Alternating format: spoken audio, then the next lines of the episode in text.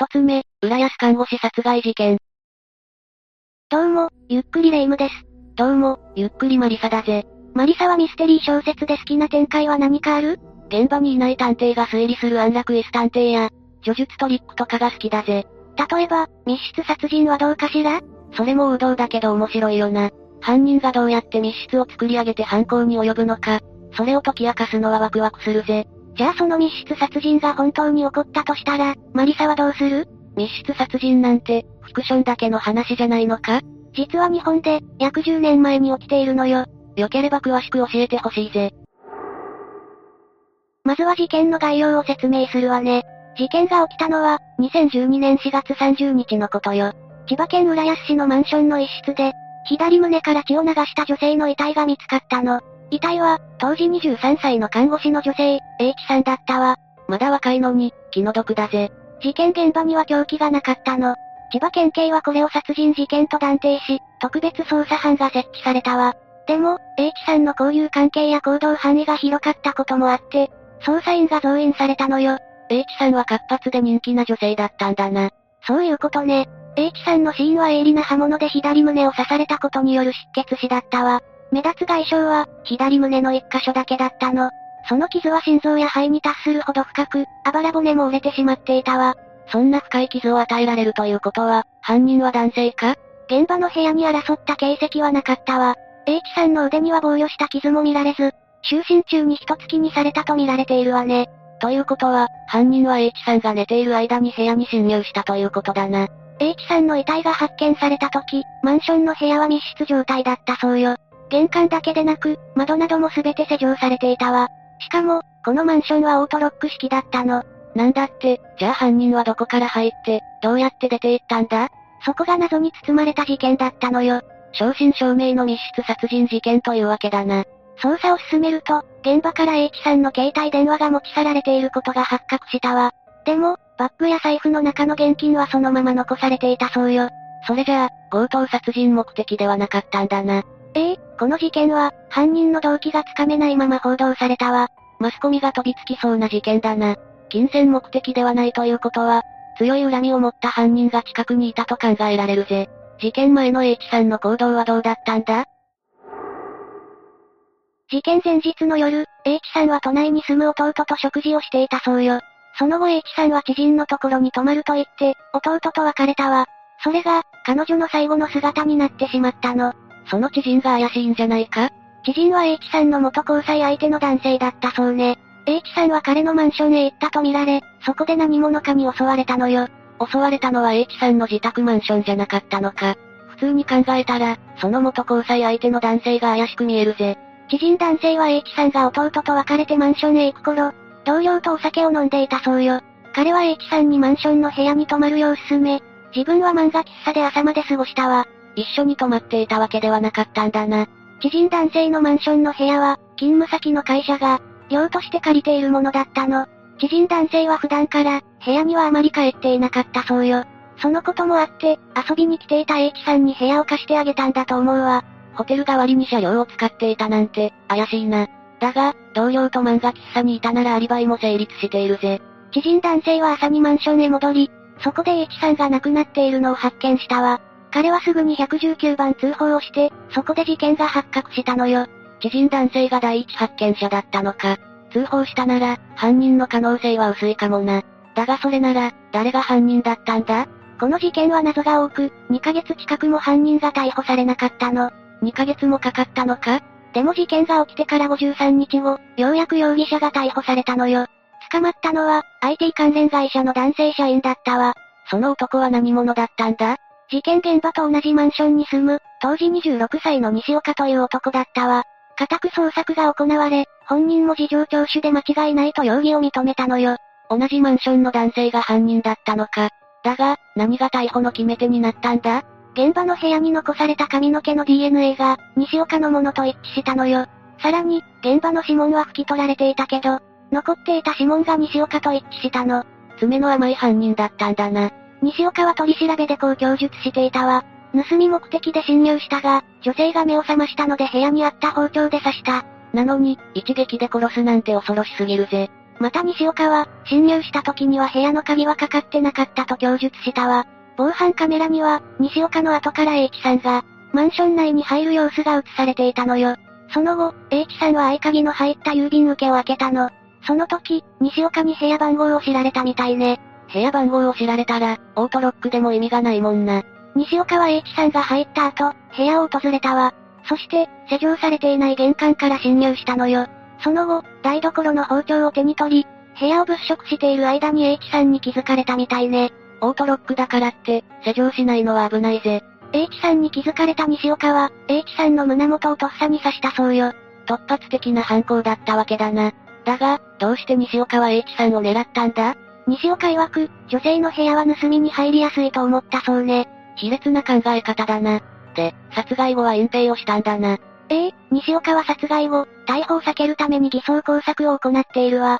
別の部屋で空き巣をした際に盗んだ他人の USB を、H さんの部屋に残していたの。別の部屋にも盗みに入っていたのか。しかも罪から逃れようとするなんて、ますます卑劣な奴だぜ。しかも H さんを刺した後に、その USB を取りに自分の部屋に一度戻ったそうよ。さらに、自分の指紋が残らないように痕跡を拭き取っていたわ。かなり計画的に隠蔽しているんだな。凶器の包丁は、現場から持ち出してドブに捨てたと供述しているわ。さらに、H さんのいた部屋のポストの指紋も拭き取っていたの。なんだか犯行後の行動が、妙に手慣れてないか？西岡は普段から空き巣を繰り返していた可能性があるぜ。それじゃあここからは、西岡がどういう人物なのか見ていくわね。西岡は以前から、同じマンションの複数の部屋に侵入して窃盗をしていたわ。でも H さんがいる部屋へ行った理由は、窃盗目的だけではなかったのよ。供述と食い違っているじゃないか。一体、どんな理由があったんだ？西岡によるとちょっと行ってみようと漠然と思ったそうよ。わけがわからないぜ。西岡はマンションの入り口で見かけた H さんの生活を、覗いてみたいと思ったそうね。つまりその日、西岡が H さんを見かけなければ、事件は起きなかったのか。話していることが本当ならそうなるわね。それから、西岡は借金返済のために空き巣行為を繰り返していたわ。なんでそんなに借金があったんだ？理由は単純で、パチンコによる借金だったわ。パチンコを始めてから、西岡は欲求に対するブレーキが効かなくなったそうよ。だんだん、法律を守るという常識もなくなっていったらしいわ。とことんダメな奴だな。西岡の作った借金は、逮捕直前には約108万円にまで膨れ上がっていたわ。さらに西岡は、別の問題も抱えていたのよ。別の問題って、まだ何かあるのか？西岡は、他人のプライバシーに異常なほど興味を持っていたのよ。空き巣だけではなく、マンション内の他の住民のポストを探ったりしていたの。覗き思考が、今回の事件に繋がってしまったんだな。西岡の元同僚は、西岡のことを真面目で優秀な人物と証言しているわ。周りの人からの評判も良かったそうよ。でもその一方で、風俗好きで有名だったとも語られているわね。パチンコに風俗好きって、だらしない男の教科書みたいな性格だぜ。職場で真面目に振る舞うストレスを、そこで発散していたんだろうな。そうかもしれないけど、西岡はハメを外しすぎていたわ。なんと、風俗で月20万円以上も使ったことがあるのよ。借金があるのに、そんなに使っていたのか？ちなみにパチンコ店では、一度に7、8万円も使っていたそうよ。本当に欲望を抑えることができなかったんだな。西岡は収入はちゃんとあったのか？事件当時の西岡の月収は、およそ30万円程度だったとされているわ。26歳にしては高めの収入だな。だが、それ以上に風俗やパチンコにのめり込んでいたら、そりゃ借金もするだろうぜ。西岡の風俗好きという一面から、一部では別の犯行動機が浮かび上がったのよ。嫌な予感がしてきたぜ。そう、H さんに対するわいせつ目的があったんじゃないかと噂されたのよ。彼の性格を見ると、そう思われても不思議じゃないぜ。もちろん西岡自身はそんなこと供述していないから、あくまで噂に過ぎないわ。でも元神奈川県警の人物も、性犯罪目的があったのではないかと語っているのよ。その根拠として、窃盗目的で侵入したのに現場に、金品が残されていたことが挙げられるわ。確かに、窃盗目的と言っていたのに財布やバッグがあるのは不自然だぜ。西岡は、H さんに気づかれた時にパニックになったとも言っているわ。だからパニック状態になって、窃盗をやめたか、盗むことができなかった可能性もあるの。だが、偽装工作のために USB を取りに行くことはできたんだよな。指紋を拭き取ったりもしているし、パニック状態とは思えないぜ。さらにもう一つ、不思議な点があるわ。空き巣は家の人が在宅でも侵入することがあるけど、ほとんどが一軒家の場合なの。事件があった部屋はワンルームで、逃げも隠れもできないのよ。だから家に人がいる状態で入るのは、リスクが高すぎるの。確かに、入った段階ですぐに気づかれてしまうぜ。このことから考えても、西岡には窃盗以外の目的があったのではと推測できるのよ。ますます怪しくなってきたな。ただ西岡自身が供述していないから、真実はわからないわ。発覚当初、この事件は密室で起きた上に謎も多く、根拠のない憶測が飛び交っていたわ。だから、第一発見者である知人男性が真っ先に疑われていたのよ。第一発見者が犯人というのは、推理小説でもよくある展開だからな。疑われるのもわかるぜ。警察としては知人男性には完全なアリバイがあったので、容疑をかけることはなかったわ。それでも世間では怪しいという声が多く上がったの。このことで知人男性は、私生活でかなり大変な思いをしたそうよ。ただ部屋を貸してあげただけなのに、災難だな。自宅に泊めてあげるほど親しい人の遺体を見つけただけでも辛いわよね。それなのに2ヶ月近くの間、彼はあらぬ疑いをかけられたのよ。その辛労は計り知れないわね。真犯人を突き止めてくれた警察に感謝だぜ。で、西岡はちゃんと裁かれたのか？西岡は裁判で殺人や住居侵入などの罪に問われたわ。検察側は、こう主張したの。逮捕されるまで事件現場のマンションに住み続けた。さらに変わらず仕事に出勤している。このことから、自分が犯した罪に対して真摯な反省が見られないとして、検察は懲役25年を求刑したの。実際、西岡は逮捕直後に自分の仕事はどうなるのか？と発言していたわ。気にかけるのはそこじゃないぜ。こんな発言聞いたら、反省していないと思われても仕方ないな。一方で、弁護側はこう主張したわ。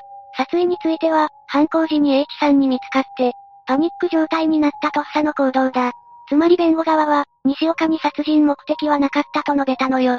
そして西岡は家族の支えも受けられる状態なので、これから更生の余地はあるとしたわ。とっさの行動だとしても、殺したことには変わりないじゃないか。反省していないことの方が、大きな問題だと思うぜ。裁判には H さんの母親も出廷し死刑にしてほしいと訴えたわ。また身勝手な男の行動で、当たり前の幸せを奪われた娘が浮かばれない、とも主張したのよ。大事な娘を突然奪われて、ご遺族も相当辛かっただろうぜ。西岡は逮捕後遺族に申し訳ないと謝罪の言葉を述べているわ。でも、H さんへの謝罪はしなかったのよ。真っ先に謝るべきは H さんじゃないか。これじゃあ、ご遺族への謝罪も建前にしか見えないぜ。西岡が H さんに謝罪しなかったことについては、世間もざわついたの。謝罪の言葉を述べておきながら、実際は全く反省していないのではと言われていたわ。そうとしか考えられないぜ。裁判はどういう結果になったんだ？判決公判では、検察側の求刑より5年軽い、懲役20年が言い渡されたわ。裁判長は、他人の私生活を知りたいという欲求のまま住居に侵入して犯行に及んだ。と指摘し、犯行理由は非常に身勝手なものだと判断したのよ。一方で、西岡がこれまで犯罪とは無縁な生活を送ってきていたことも加味したわ。いやいや、空き巣を繰り返していたじゃないか。それでも殺人は初犯だからね。裁判長は凶器を持ち去ったり、指紋を拭き取って、証拠隠滅を図った点にも注目したわ。これらの証拠隠滅行為から、犯行自体は悪質なものだと判断したのよ。被害者には落ち度がなく、残された遺族の気持ちは非常に辛く厳しいともしたわ。したがって、弁護側の懲役13年が妥当という主張は退けられているの。H さんと西岡は初対面だったもんな。本当に身勝手な犯行だと思うぜ。判決を言い渡した後、裁判長はこのように諭したわ。欲求を抑えきれず重大犯罪に至ったことを、もう一度考え、見つめ直してください。これを聞いた西岡は、小さく頷いたそうよ。裁判長の言う通り、しっかり反省してほしいぜ。二つ目、愛媛乳児後遺体発見事件。まずは犯人の若林恵美の生い立ちについて紹介するわ。若林は1981年に愛媛県八幡浜市で生まれて、母と父、弟の4人で暮らしていたわ。学生時代の若林は目立つタイプじゃなく、おとなしく学生生活を過ごしていたそうね。ここまで聞くと、ごく普通な感じだな。でも勉強が苦手で、高校に進学しても変わらなかったわ。そんな若林だけど、高校の時から他の学校の生徒と交際していたみたいね。勉強は苦手だが、異性とのコミュニケーションはうまく取れていたんだな。でも、彼氏とはうまくいかずに若林から別れを告げたそうね。駅のホームで彼氏が若林に頼むから別れないでくれと何度もすがっていたそうよ。異性を引きつける魅力があったようだな。ええ高校を卒業した若林は、50代ぐらいの男性と交際を開始したわ。まだ10代後半か20代前半だろ？随分年が離れた彼氏だな。その彼とは若林が20代前半の時に結婚して、すぐに長男を出産したの。だけど結婚生活は長く続かずに、離婚してシングルマザーになったわ。八幡浜から松山市に移って違う男性と出会ったんだけど、籍は入れていなかったようね。だけど若林はその男性との間にも子供を授かったのよ。その子供も、長男と一緒に育てたのか？いえ、その子は養護施設に預けられたわ。そして若林は水商売をしながら長男を育てたの。そうだったのか。しかし一概に夜の仕事が悪いとは思わないぜ。マリサの言う通りね。だけど一人で養育するのに限界を感じたのか、父親と弟にも協力してもらっていたわ。そのために、木造2階建てのアパートへと引っ越してるわね。この時実家には若林を産んだ母親はいなかったそうよ。家族仲はどうだったんだ？家族仲は悪くなかったわ。長男の授業参観に参加したり、父親とはお買い物をする姿が目撃されているわね。さらに実家に戻ってから若林の見た目はどんどん派手になったの。夜の街に行くときはバッチリメイクをして髪も整えて、短いスカートで出かけていたわ。気合を入れた格好で出かけていたのか。それから、若林はほぼ毎日パチンコ店に入り浸っていたわ。朝から晩まで派手な格好をしながら過ごしている姿も目撃されているわね。息抜きだとしても毎日パチンコに行くのはどうかと思うぜ。というかパチンコをする金があるなら長男に使ってほしいな。そうね、しかも若林がパチンコをするときは、連れの男性がいたのよ。50代ぐらいの男性で、仲良くしている様子も見せていたようね。元夫といい、年上が好きだったのか？それは不明なのよ。さらに不穏なことに、若林はネットの掲示板を利用して男性と会っていたわ。寂しかったとか、新しい出会いが欲しかったとかか？お金を得ることが目的だったわ。お金をもらう代わりに性的なサービスもしていたのよ。性的なサービスだと？ええ若林と実際に会ったことがある男性は若林について、おっとりしているけど、硬い仕事につけそうなタイプじゃないなと感じたそうね。向き不向きはあるだろうが、すっきりしない話だな。そんな生活を送っていた若林だけど、近所の人はある疑問を覚えていたわ。一体どんな疑問を持ったんだ ?2006 年頃から、若林のお腹が大きくなっていったの。妊娠したのか？誰もがそう思ったわ。でも、お腹の膨らみがなくなっても赤ちゃんの姿は見られなかったのよ。それは確かにおかしいな。出産していれば一人くらい赤ちゃんを見かけてもいいはずだが。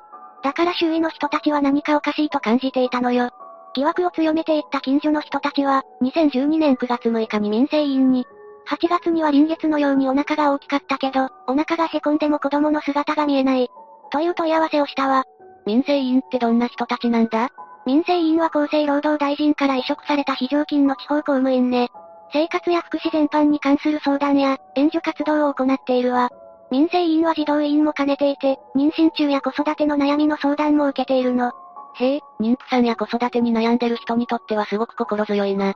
行政や住民と専門機関をつなぐパイプ役と言えるわね。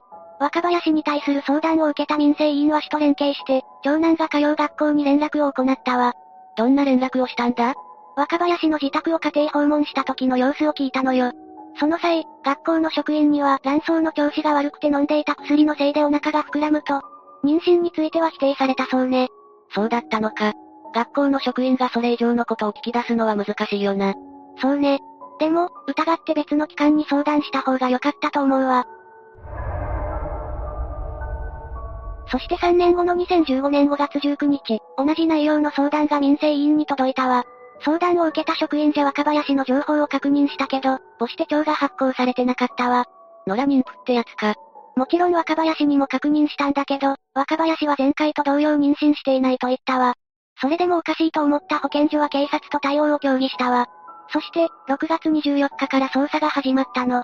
やっと警察も動き出したんだな。そして6月26日に首都保健師が若林の自宅を訪問した際に、妊娠しているのではないか？と直接質問したら、冗談じゃない。太っているだけだ。失礼にも程がある。帰った帰った、と職員たちを追い払ったの。なんだかますます怪しいぜ。3日後の6月29日には若林が別件で市の窓口を訪れたわ。この時対応した職員も、若林の腹部の膨らみを確認しているわね。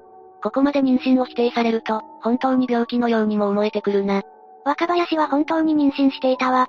妊娠していることを隠して、同年の7月3日に自宅で出産したの。病院に行く金がなかったのか？それだけならまだ理解できるけど、若林は恐ろしい行動に出たのよ。息ができないように、口を塞いで殺害したの。信じられないぜ。遺体はどうしたんだ？実家の押し入れに隠したわ。そして3日後の7月6日に再び、市の職員と保健師が自宅を訪問したのよ。そこで職員たちは驚きの光景を目撃したわ。少し前まで膨らんでいたお腹がぺたんこになっていたんだよな。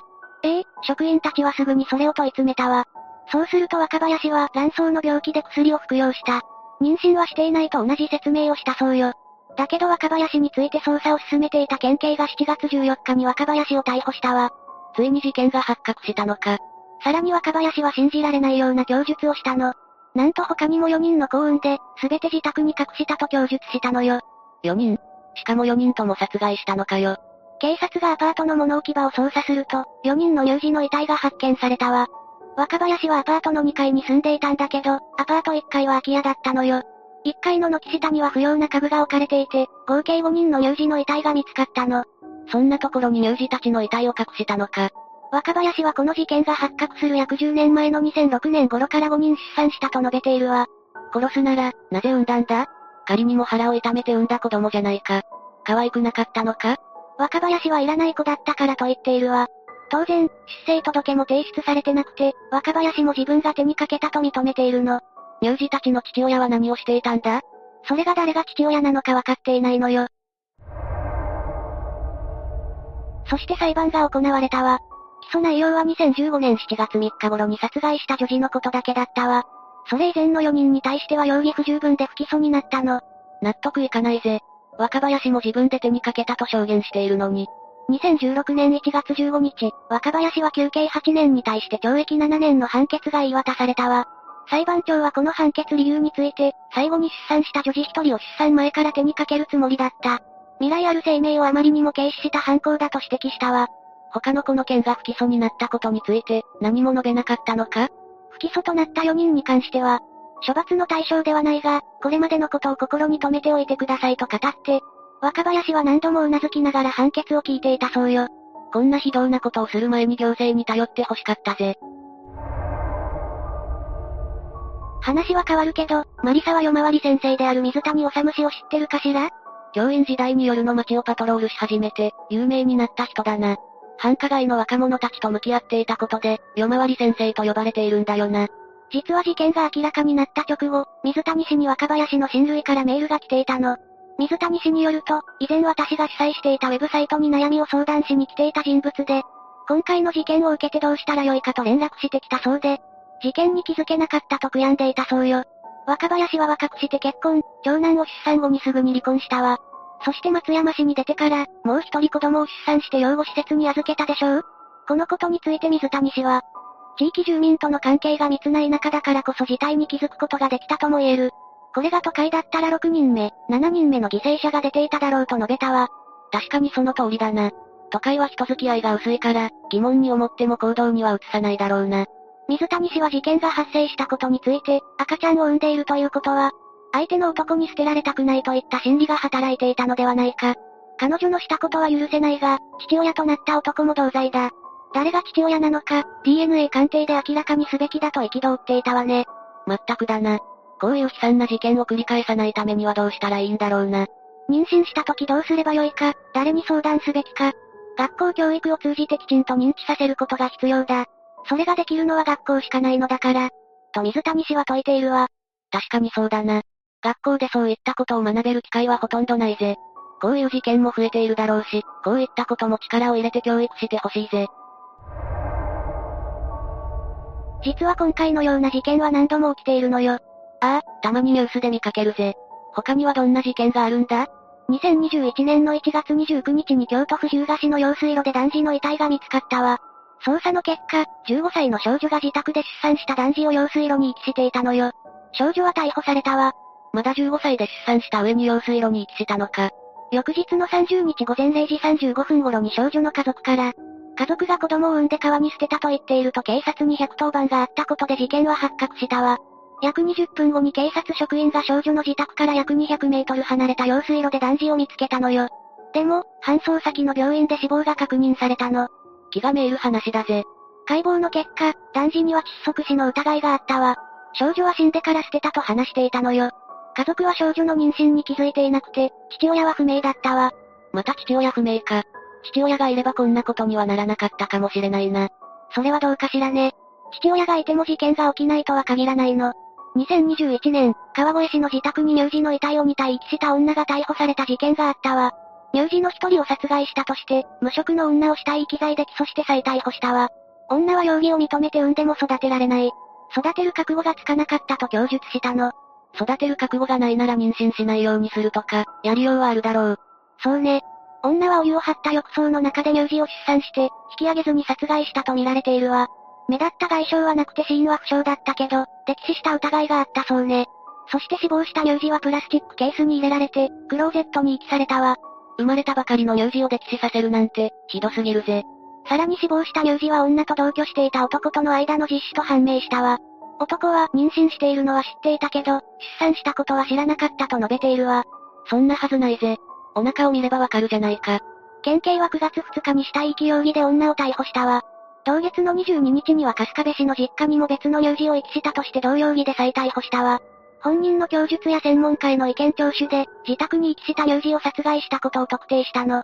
パートナーがいても事件は防げないんだな。殺された子たちのことを思うとやりきれないぜ。子供たちのご冥福をお祈りします。三つ目、バージニア州自撮り殺人事件。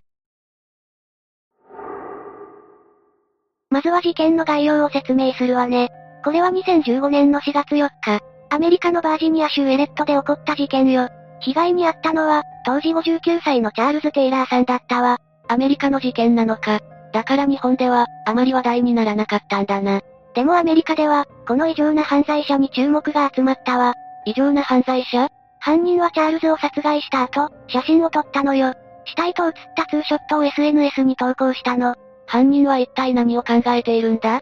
もしかして犯人は、快楽殺人を繰り返すサイコキラーなのか？アメリカでは、日本と比べ物にならないくらい犯罪率が高いわ。そういった連続殺人犯も多いわね。でも犯人はそうじゃなくて、連続殺人犯に憧れていた女だったのよ。犯人は犯罪者に憧れを持っていたんだな。多感な時期にそういった思想を持つ10代は稀にいるが、この犯人もそうだったのか？犯人の逮捕当時の年齢は25歳で、すでに立派な大人だったのよ。犯人は根っからの殺人鬼フェチだったの。それじゃあ昔から憧れ続けて、ついに殺人に手を出してしまったのか？この事件はいろいろなことが複雑に絡み合った結果、起きてしまったのよ。犯人と被害者の間に、何があったんだ ?SNS に恐ろしい写真を投稿した犯人は、アマンダ・テイラーという美しい女性だったわ。アマンダは中学3年生の頃に夫のレックスと出会い、19歳という若さで結婚したの。犯人には夫がいたのか？夫だけじゃないわ。アマンダとレックスの間には、なんと二人の子供もいたのよ。SNS を見る限り家族仲は良く、アマンダとレックスには強い絆が感じられたわ。二人はとても愛し合っていたんだな。だがレックスは、アマンダのその殺人鬼フェチというのは、よく思わなかったんじゃないか？仮にも母親であるわけだし、子育てに支障がありそうだ。アマンダとレックスはそもそも、猟奇的な殺人が好きという共通の趣味で、仲を深めたのよ。アマンダは連続殺人犯になりたいという夢を語り、その空想を頻繁にレックスにぶつけていたの。二人揃って、そういったジャンルが好きだったんだな。だが猟奇殺人がテーマの映画なんて5万とあるよな。みんながみんなそれに影響を受けて殺人を犯していたら、キリがないぜ。ええその通りだわ。アマンダの連続殺人犯への憧れは、異常なものだったのかもしれないわ。それにこの事件は、レックスの自殺がなかったら、起こらなかったかもしれないのよ。レックスは自殺してしまったのか？レックスは幼少期に、父親のチャールズに麻薬成分が入った薬、オピオイドを教えられたの。殺害されたチャールズは、アマンダの義父だったということか？その通りよ。レックスはだんだんと、オピオイド中毒になっていったわ。オピオイドは麻薬性鎮痛剤で、モルヒネに類似した作用を持っていて、痛みを緩和してくれるのよ。そのオピオイドという薬は、違法薬物だったんだな。オピオイドは医療機関で処方される、一般的な処方薬なのよ。だけどその依存性は、アメリカで社会問題になっているわ。アメリカでの依存症患者は200万人もいて、2017年には130人もの人が依存症で死亡しているわね。強い鎮痛作用をもたらす代わりに、依存性も見られるということだな。その通りよ。常習性が高く、長期の服用や多量摂取で依存症を引き起こしてしまうわ。最悪の場合は亡くなってしまうという、深刻な副作用なのよ。アマンダは何度もレックスのオピオイド依存をやめさせようとしたわ。でも、断ち切ることはできなかったのよ。完全に依存症になっていたんだな。オピオイドのせいでアマンダとレックスは別居してしまうわ。そしてレックスは、現況のチャールズと同居を始めるのよ。レックスはそんな状況の2014年8月に自殺してしまったわ。チャールズの所有している小屋で、首を吊ったレックスが発見されたのよ。そこからアマンダは変わってしまったの。愛する夫が変わり果てた姿で見つかって、相当ショックだったんだろうな。アマンダはもともと折り合いの悪かったチャールズを、恨むようになったわ。レックスに薬を継続的に渡し、習慣つけたとしてチャールズを責めたの。彼女は逮捕後、私が感じた痛みを彼にも味わって欲しかっただけだと、復讐心があったことを捜査官に話しているわね。夫の自殺がきっかけで、アマンダの復讐劇が始まったのか。そして、復讐は2015年4月4日の15時半頃に実行されたわ。アマンダは共犯のショーン・ボールと共に銃器と弾薬を買いだめし、チャールズの家に向かったの。アマンダには共犯者がいたのか？ショーン・ボールは以前、海軍の特殊部隊に所属していた男よ。彼はアマンダに片思いをしていて、アマンダのためなら何でもするような男だったわ。惚れた弱みというやつだな。アマンダはチャールズへの復讐心や、連続殺人犯への夢を話したわ。それでショーンは、アマンダの計画を手伝うことにしたのよ。いくら好かれたいからといって、殺人を手伝うなんて正気ではないぜ。アマンダは家に入ってから、しばらくはチャールズと話していたわ。でも、その最中に突然、ナイフを取り出してチャールズを刺したのよ。チャールズは何をしているんだと叫んでアマンダの髪を引っ張ったわ。でも、抵抗虚しく、ショーンがタイヤレバーで頭を殴ったのよ。チャールズはその衝撃で亡くなってしまったわ。ショーンが致命傷を与えたのか。共犯がいなければ、チャールズは助かったかもしれないな。でもアマンダはチャールズに、計31回もナイフを突き刺したの。どちらにせよ、チャールズは生還できなかったと思うわ。31回って、恐ろしいほどに強い恨みを持っていたようだな。そしてその後、アマンダはとんでもない行動に出るわ。まさか例の写真か？そうよ。アマンダは、血だらけのチャールズとの、ツーショット写真を撮影して SNS に投稿したのよ。なんて恐ろしいことをするんだ。でもアマンダの異常行動はこれだけじゃないわ。彼女はブログを運営する女性にその写真を送りつけ、サイトにアップするように言ったの。写真は公開されたのか？というか、そのブログって何なんだ？どうやらそのブログは、犯罪に関するものだったみたいなの。ブログを運営する女性は断り、すぐに通報したわ。けどアマンダはあらゆる電話機からその女性に連絡し、写真を載せるようしつこく迫ったの。なぜそうまでして、ブログに写真を載せたかったんだ？わからないわ。アマンダの連続殺人犯になりたいという願望と、関係があるかもしれないわね。アマンダはその後、逃走中にも不可解な写真を投稿しているわ。不可解な写真？膝の上にリボルバーを乗せた写真を、自身の SNS に投稿したの。それは承認欲求の類なのか？アマンダはショーンと車で逃走し、一夜が明けた頃に次のターゲットを選んだわ。休憩所で休んでいた女子大生二人に目をつけ、ショーンに銃で襲い強盗をするように命令したの。チャールズは復讐のためだとしても、まだ殺人を犯そうとしていたのか？しかも、その女性たちには何の罪も恨みもないじゃないか。そうなのよ。ショーンはさすがに、アマンダの命令を拒否したわ。アマンダはおとなしく諦めたのか？アマンダは激怒し、死ぬ前に知っておいてほしい。私はあなたを銃や車のために利用しただけ。あなたが死ぬことを願うわと言って、引き金を引いたのよ。共犯のショーンまで撃ったのか？アマンダはショーンを撃っただけでなく、またもツーショットを撮影したわ。そしてその場に置き去りにして、逃走したのよ。ショーンですら、彼女を止めることはできなかったんだな。ショーンの殺害後、アマンダは例のブログを運営している女性に連絡したわ。次のターゲットを決めるアドバイスをもらおうとしていたのよ。その女性は、アマンダを説得できればこの事件を止められるのではと考えたの。なんて勇敢な女性なんだ。ブログの女性はアマンダの居場所を聞き出し、移動先を警察に教えたの。警察も防犯カメラの映像からアマンダを追跡していたわ。おお、ついに追いついたのか。ええアマンダは車内で電話中のところを警察に止められて逮捕されたわ。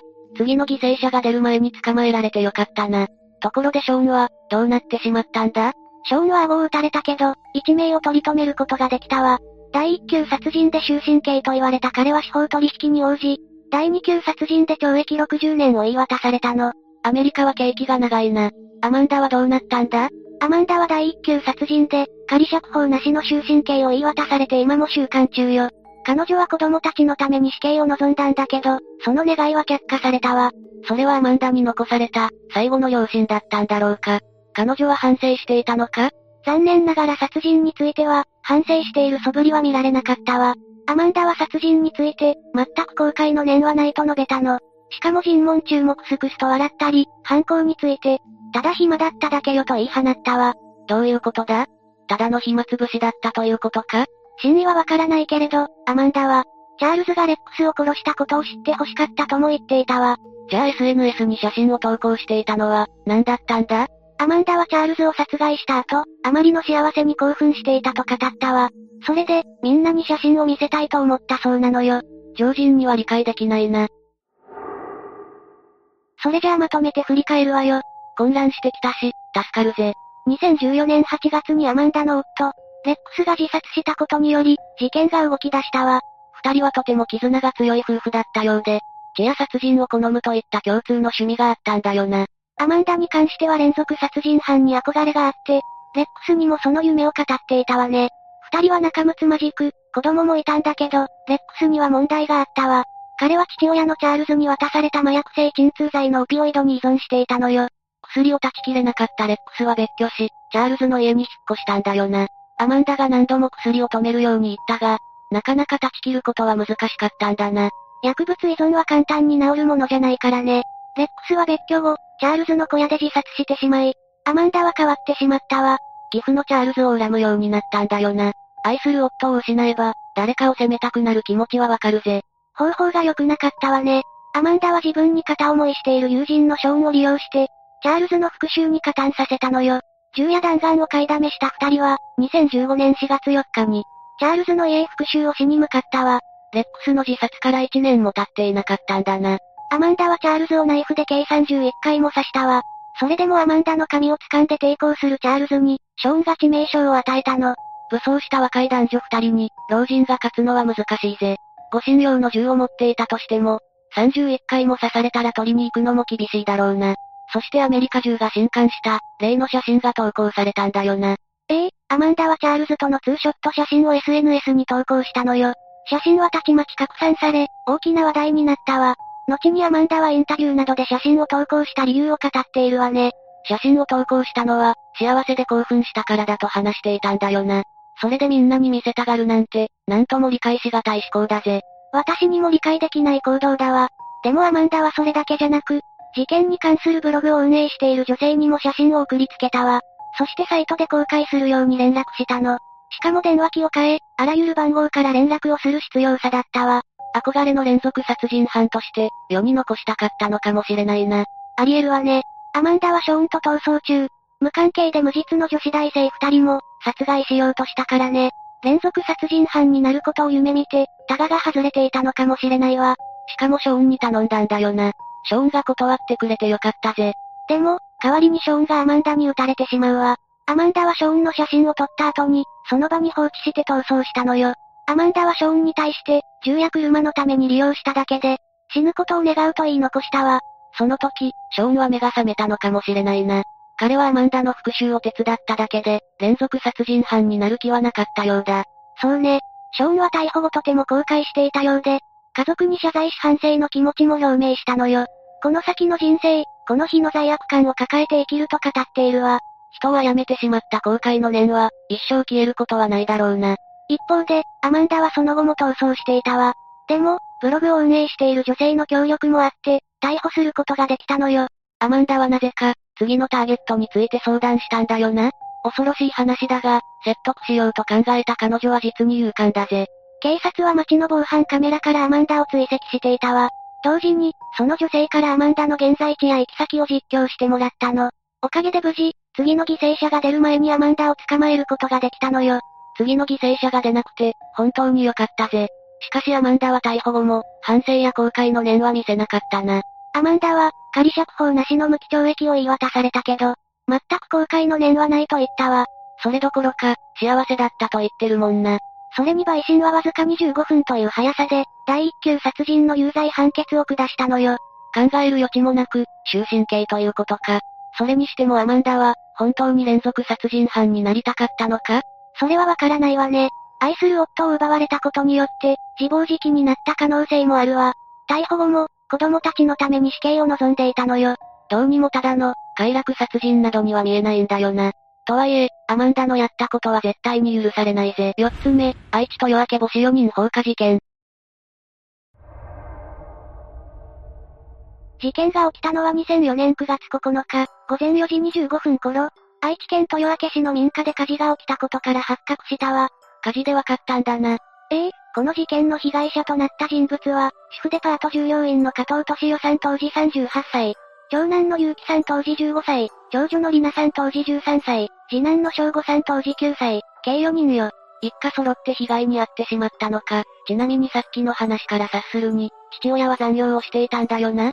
ええ父親の加藤博人さん当時45歳はこの時、同県の小牧市にある自動車部品メーカーで勤務していたの。事件当時、博人さんは職場の重要な書類を仕上げないといけなくて、急がないといけないとのことで同僚と共に残業しながら作業を続けてたみたい。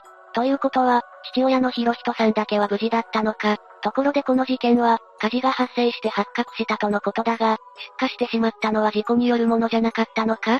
まず、火災は近所に住む博人さんの兄からの119番通報によって発覚したんだけど、駆けつけた消防隊によって消し止められた現場の捜査によると、最初は事件性はないだろうと考えられていたの。でも後になって、室内から灯油を撒いた痕跡が見つかったことと、焼け焦げた家の中から発見された被害者数人の中には、鋭利な刃物のようなもので切りつけられたとみられる損傷が発見されたとのことよ。この現場の状況を考えて、犯人はまず4人を凶器で襲い損傷を負わせ、逃げられなくなったところで家に火をつけて逃走したと推測されたわ。被害者を逃げられなくして火をつけるなんて、悪質な犯行じゃないか。パート従業員と言っていたが、母親の方は家にいたんだな。母親の敏代さんは、結婚を機に仕事を辞めたようだけど、ここ数年で競馬場や会社の事務として働いていたみたい。パートならそこまで遅くなることはないか。ひろひとさんは23時頃、自宅にいる敏代さんに電話で、遅くなるから先に寝ておくようにと伝えるの。この時は特に不信感などはなかったとひろひとさんは告げているわ。ひろひとさんは鍵を持っていかなかったのか？それが、彼は鍵を持って外に出るという習慣がなかったようで、帰宅が遅い時などは合鍵を特定の場所に置いてもらっていたようだったの。まだ幼い子供だっているわけだから、鍵はちゃんと持っていくべきだぜ。それで、今回も合鍵を車庫の物置に置いておくようにと電話で話しているわ。23時頃に電話があったということは、かなり遅い時間に事件が発生したんだな。そうね、ちなみに事件当時次男はテレビでサッカーの試合を見ていて、その試合が終わった23時30分頃は、いつも寝ている寝室へは向かわずに、そのままリビングで寝てしまったみたいね。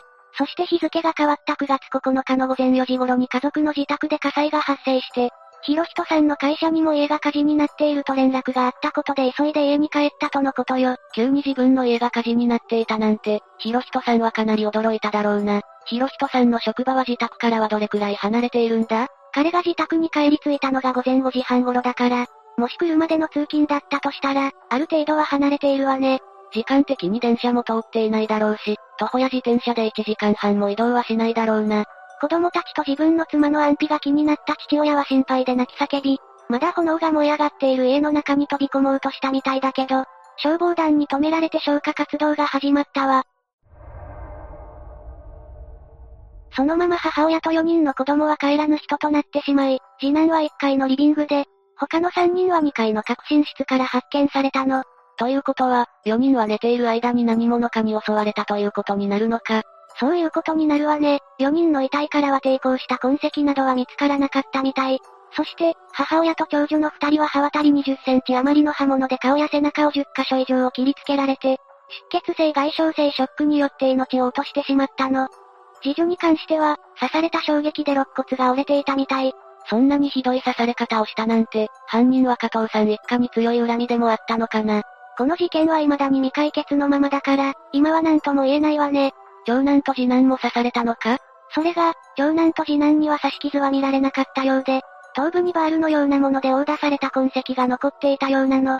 どうして女性と男性の被害者で凶器が分けられたんだろうな。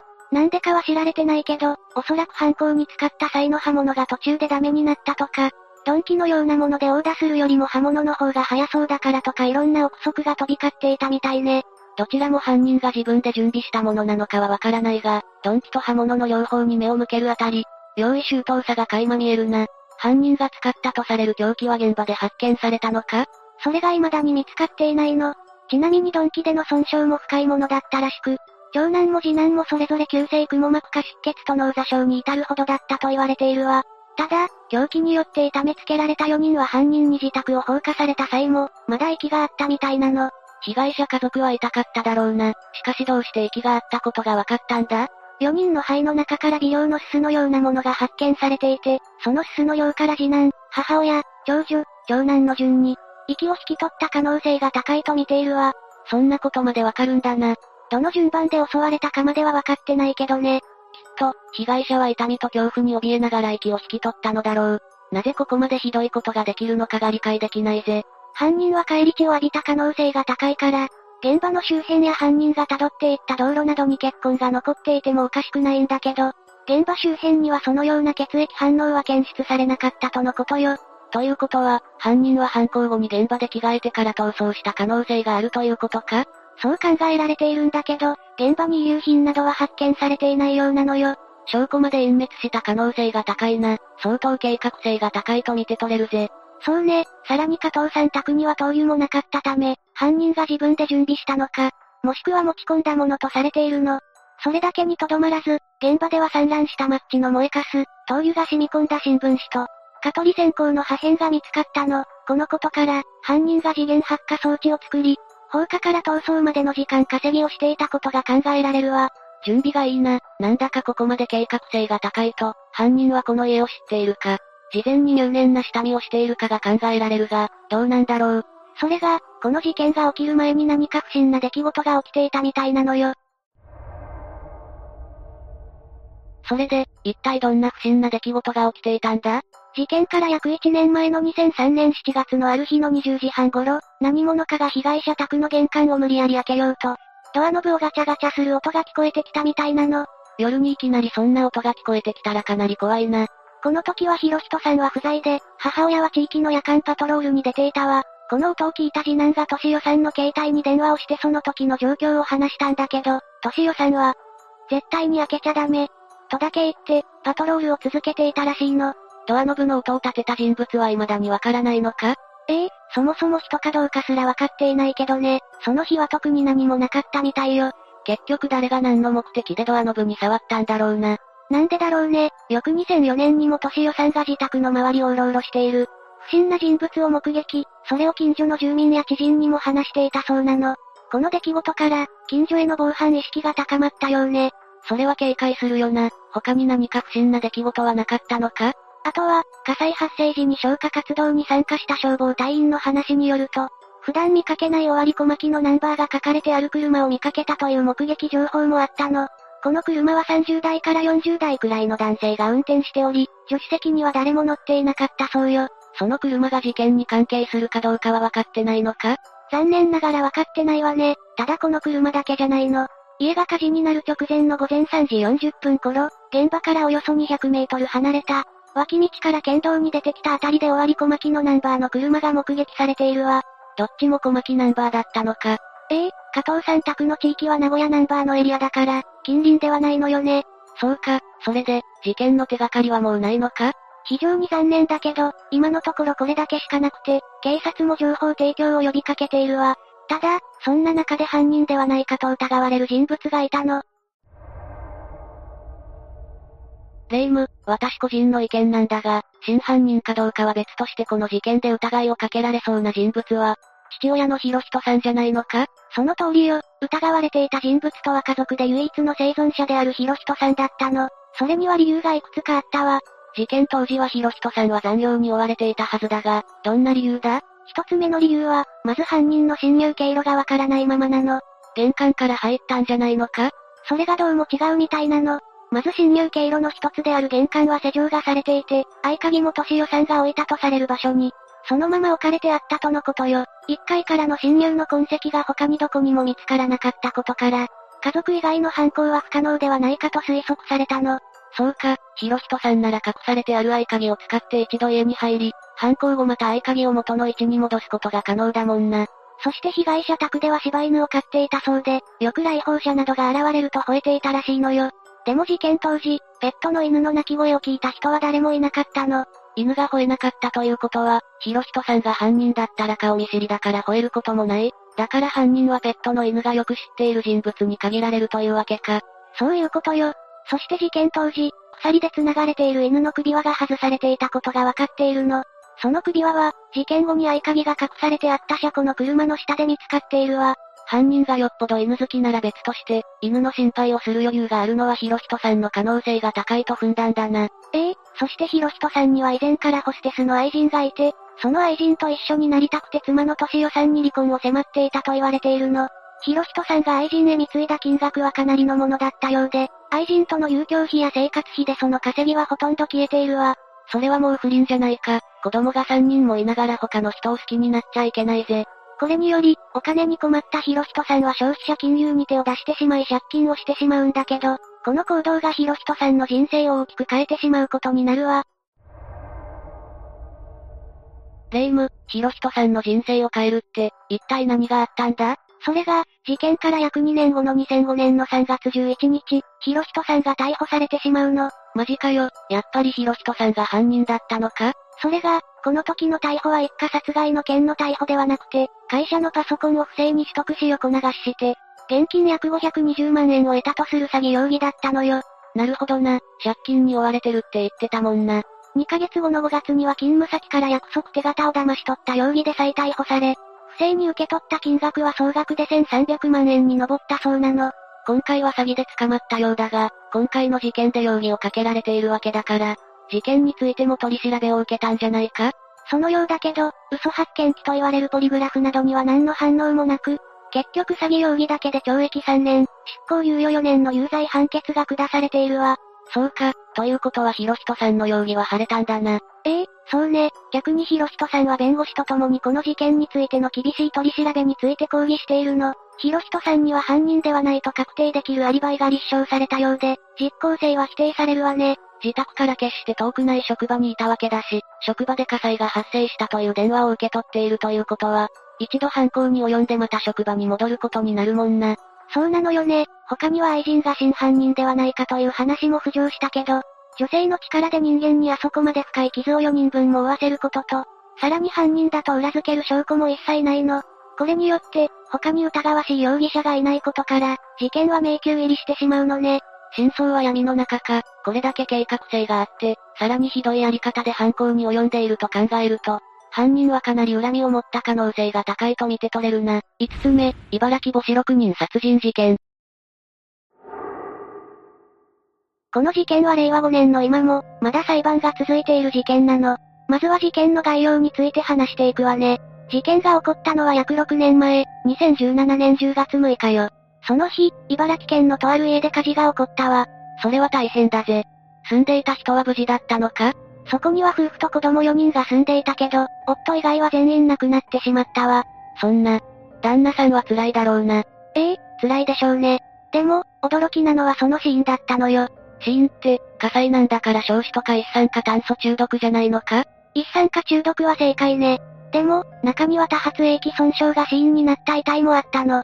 多発液損傷。聞き慣れない言葉だな。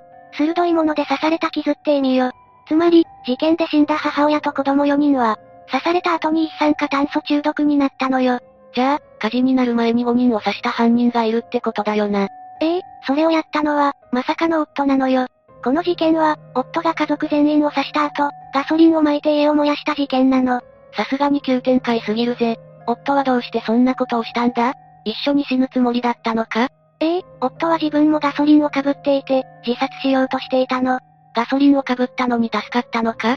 火をつけはしたけど、あまりの暑さに耐えられずに断念しているのよ。逃げ出した後、夫は警察に実施したわ。家族を殺しておいて自分だけ逃げたのか？そうなるわね。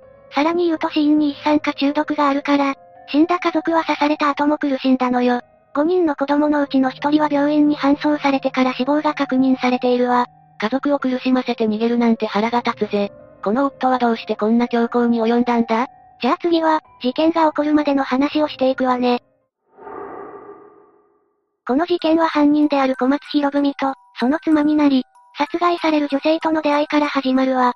出会いというとロマンチックだが、結末を知っていると浸れもしないぜ。2009年5月、怪我をした小松は病院に行ったわ。そこで、事務をしていた女性と出会ったの。きっかけは、小松が落としたスマホを女性が拾ったことよ。無駄に素敵なのが腹立つぜ。小松の持ち物が人気アニメの柄だったことで、女性は小松に興味を持ったの。小松は茨城県に引っ越したばかりで友達もいなかったから、会話が嬉しかったみたいね。ここで携帯の番号を女性に教えたのよ。ここからこういう、元い悲劇が始まったんだな。二人は夜中に電話をする仲になるんだけど、そこで小松は、女性がバツイチ子持ちなことを知るのよ。女性には当時3歳の娘さんがいて、最近離婚したと話したわ。最近は離婚する家庭も多いと聞くが、彼女もそうだったんだな。でも小松は彼女に惹かれていたようで、同棲することになったのよ。出会いから約1年3ヶ月、2010年8月に入籍しているわ。出会いから同棲、結婚とテンポがいいな。しかし、ここまで聞くと普通の慣れ初めだが、事件を起こした小松はどんな人間だったんだ？小松には逮捕歴があって、過去に無免許運転で捕まってるわね。奥さんと出会う前に事故を起こして、刑務所のお世話になっていたのよ。あっさり話してるが、なかなかとんでもない過去を持っているぜ。そうなんだけど、とりあえずの生活は順調だったわ。2010年には二人の間に子供が生まれ、2012年にもう一人男児が誕生しているの。さらに2014年に双子の男の子が生まれて、小松家は大家族になったわ。聞いているだけだと、子沢山で幸せそうなイメージがあるぜ。子供が多いと賑やかだし、楽しい生活になるわね。でもそれには、先立つものが必要なのよ。小松家は貧乏だったのか？そういえば、小松の仕事について聞いていなかったぜ。小松は一応、仕事はしていたわよ。でも、忍耐力がなかったのか、職を転々としていたの。独身時代ならそれもいいが、養う家族がいるとなると話は別だぜ。どこかで腰を据えて働く必要があるんじゃないか？小松もそう思っていたのかもしれないわね。でも、双子が生まれた2年後の2016年6月、トラブルで会社を辞めてしまうの。さらに、妻の仕事もその時期に終了してしまったわ。一気に無収入になってしまうぜ。ええ、生活は一気に不安定になったわ。生活が苦しくなった結果、妻はスナックで働くことを選んだわ。こういう時に働く場所って決まってスナックな印象があるが、なんでなんだろうな。単純に、お給料がいいんだと思うわ。子供が5人もいるし、波の時給じゃ生活できないのよ。おまけに夫も失業中だし、無理もないぜ。しかし、妻がスナックで働くのって、男としては嫌じゃないのか？小松は嫌がっていて、スナックで働くことには反対していたわ。辞めさせるには、小松が稼ぐしかないぜ。この頃の小松は、仕事を探していたのか？すでに新しい就職先が決まっていて、数ヶ月後に入社予定だったわ。こういう事件を起こす夫にありがちな、妻に任せっきり状態ではなかったんだな。でも、小松はこの頃から A さんに疑いを持ち始めるの。疑いって、もしかして不倫か？その通りよ。最初は帰る時間が遅いという些細な内容だったわ。帰りが深夜1時や3時だったりしたの。スナックならある程度は仕方ないと思うが、理由はあったのか？お店の女の子と話していたから、と妻は答えていたようね。仕事終わりに雑談するのって楽しいし、気持ちはわかるぜ。それだけならいいんだけど、帰りは徐々に遅くなっていったわ。最終的に、明け方になることもあったのよ。明け方って、ほぼ朝帰りだぜ。さすがに小松も不安だろうな。不安になった小松は妻の働くスナックに行ったわ。でも、閉店後の店には妻の車がなかったのよ。それはさすがに怪しいぜ。ええ小松は本格的に不倫を疑い始めるわ。で、妻は本当に不倫してたのか？それなんだけど、小松が不倫を確信した日があったの。それは、子供の運動会の日で、小松と妻は二人で応援に行ったわ。ちゃんと子供の行事には参加していたんだな。ええそして運動会が終わった後、二人は子供を待っていたの。でも、子供たちはなかなか来なかったわ。行事の後だし、友達と話してたんじゃないか？妻は待ちきれなくなったのか、車を離れて子供たちを迎えに行ったわ。その時に、妻は車にスマホを置きっぱなしにしたのよ。小松にとっては不倫の真偽を確認するチャンスだな。小松は誘惑に耐えきれずに、スマホの中身を確認したわ。そして、案の定だけど他の男との LINE を見てしまうの。ここで小松は不倫を確信することになるわ。他の男の LINE を見てしまったなら、そうもなるよな。そして小松は車に戻ってきた妻を問い詰めたのよ。立ち回りとしては良くないが、冷静じゃなかったのかもな。妻の反応が気になるぜ。妻は否定しなかったわ。否定しなかったってことは、バレてもよかったってことなのか？そうだったようね。妻はその場で離婚を切り出したのよ。ずっと離婚を考えていて、きっかけを小松が与えてしまったんだな。それで、小松はどうしたんだ？小松は不倫相手に会いに行ったの。物騒な気配しかしないが、大丈夫だったのか？小松は不倫相手の家で待ち伏せをして、出てきた不倫相手に夫と名乗ったのよ。いきなり殴りかかるとかじゃなくてよかったぜ。話した結果、妻と不倫相手は、まだ肉体関係は持っていなかったらしいわ。本当のところはわからないが、証拠がないからな。話し合い自体はどうなったんだ？この話し合いでは、彼女が別れたいと思っているのだから、別れてあげて、みたいなことを言われたそうよ。ストレートな要求だぜ。話し合いの後、帰宅した小松さんは、妻に離婚届を渡されたわ。小松は最初、サインをしなかったらしいわね。だが、こうなった以上は避けられないんじゃないか？ええ、最終的に妻から、サインしなければ家から出ていく、と言われてしまって、仕方なく記入したようね。子供たちや養育費をどうするのかも話し合ったわ。結婚が早ければ離婚の展開も早いな。しかし、離婚後に子供に会えるかどうかは父親としては重要だぜ。小松は妻から、彼と頑張っていくことにした。でも、子供にはいつでも会いに来て、と告げられているわ。子供と接見禁止なんてことも珍しくないが、これは妻なりの優しさなのか？原因は妻側の不倫だし、後ろめたい気持ちはあったのかもしれないわ。まあ、それもそうだよな。事件の犯人である以上、小松のフォローはできないが、ここまでは妻が悪いぜ。小松はそれからどうしたんだ？話し合いは終わったけど、気持ちの整理は簡単にはつかないわ。小松は、ドライブに出かけて気を紛らわそうとしたの。まあ、不倫発覚からの流れが早すぎるし、無理もないぜ。ええ小松は疲れていたのかもしれないわ。自殺したら楽になれるかもと考えてしまうのよ。思うだけならいいが。そして小松は、立ち寄ったお店で目に入った包丁とロープを購入したわ。そして、冷め切っているであろう家に帰っていくのよ。完全に心中しようとしているじゃないか。でも、帰ってきた小松を出迎えてくれたのは、大好物の料理だったわ。小松は食べながら泣いてしまい、子供たちから、どうして泣いているの？と不思議がられたそうね。幼い子供には、わけがわからないだろうな。小松は翌日、子供たち全員にプレゼントを買ってあげていたわ。妻に関しては、もう諦めたのか？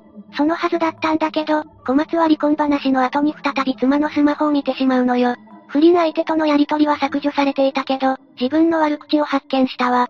このことも、だいぶ精神的に答えたみたいね。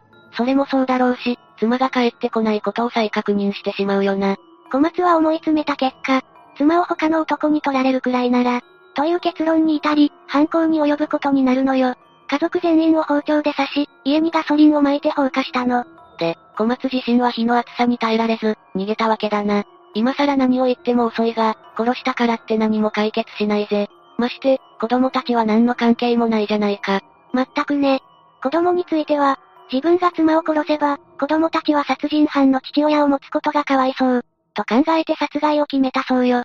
それはそれでかわいそうだが、関係ないのに殺される方がかわいそうだぜ。しかし、ここまでだと不倫されて思い詰めた夫による心中事件って感じだな。小松支店の話は分かったが、他に情報はないのか？生き残っているのが小松だけだから、情報が限られるのよ。でも、近隣住民の話だと、双子が生まれる少し前、妻が嘘をついてお金を取られるので夫と別れたいとこぼしていた。という話もあって、さらに妻の友人も、小松は働かず、A さんに暴力を振るったりしていた。子供たちの目の前で物を投げたりしていた。と話したそうよ。となると、小松にも問題があったことになるぜ。だが、証人がいない以上、これらの話の真偽はわからないな。一応、小松自身が離婚の原因として、自分の不甲斐なさと暴力だと語ったと書かれた記事もあるのよ。お金のことはしょうがないが、暴力はダメだぜ。2017年10月6日、長女の死亡が確認された段階で、取り調べ室にいた小松は逮捕されたわ。こういう時って精神鑑定とか受けるんじゃないか？ええ2018年2月16日まで、鑑定留置されていたわ。結果はどうだったんだ？刑事責任能力を問えると判断されたわ。小松は殺人罪非現住建造物等放火罪で起訴されるの。事情はあるにせよ、これで無罪方面では納得できないし、よかったぜ。でも、小松の罪はこれだけじゃなかったのよ。他にも罪があったのか？ええ偽造運転免許証や有印公文書偽造詐欺などの疑いで再逮捕されているわ。この件で、詐欺罪でも追起訴されているわ。おいおい、小松は元からヤバい奴なんじゃないか？茨城に来た段階のことしか知らないが、どんな生い立ちなんだ？小松は東京生まれだったわ。母親は厳しかったけど、父親は小松を甘やかしたの。別に、甘やかすのはおかしくないんじゃないか？そうかもしれないけど、小松は年を取ってできた子供だったの。だから、可愛さのあまり何でも買ってあげていたのよ。何でも買ってもらえるのは羨ましいぜ。無免許なのにバイクを買ってもらったこともあるそうね。それは甘いじゃなくて犯罪だぜ。行き過ぎよね。これに関しては、小松本人が、自分が子供の頃に学ばなかったのは、我慢をすること、と語っているわ。お金の大事さも学べなかった、とも話してるわね。仕事を転々としてたのも、そのせいなのかもしれないな。最終的に心中事件を起こしたのも逃げと言えるし、自分も死のうとしたが逃げ出した点にも繋がるぜ。小松の逃げ癖の原点は家庭にあったと言えるわね。後の裁判を見ていく上でも、この逃げ癖はかなり重要になってくるわ。で、裁判の結果、小松はどうなったんだ？小松の裁判はまだ続いているのよ。おいおい、長すぎないか？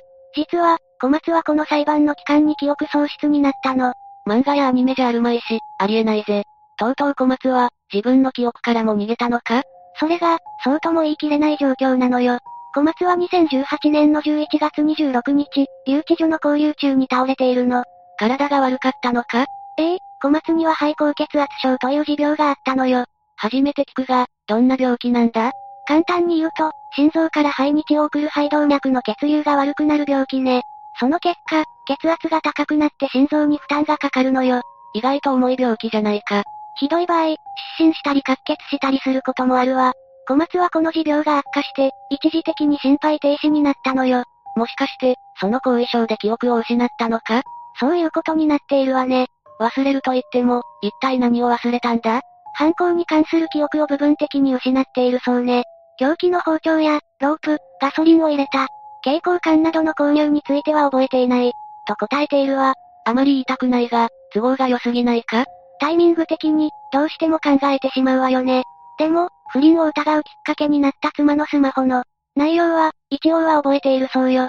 ここまで来ると不倫云々はどうでもいいぜ。肝心の犯行についてはどうなんだ？殺人と放火の瞬間のことは覚えていないみたいね。さすがに、持病を利用した嘘じゃないか？そんなに都合よく、都合のいい部分だけ忘れる記憶喪失なんてありえないと思うぜ。気持ちはわかるんだけど、本当のところは小松にしかわからないのよ。小松は裁判の中で、警察から取り調べを受けた記憶はある。自分が6人を、殺したなら責任を取る。極刑も覚悟している、と話しているわ。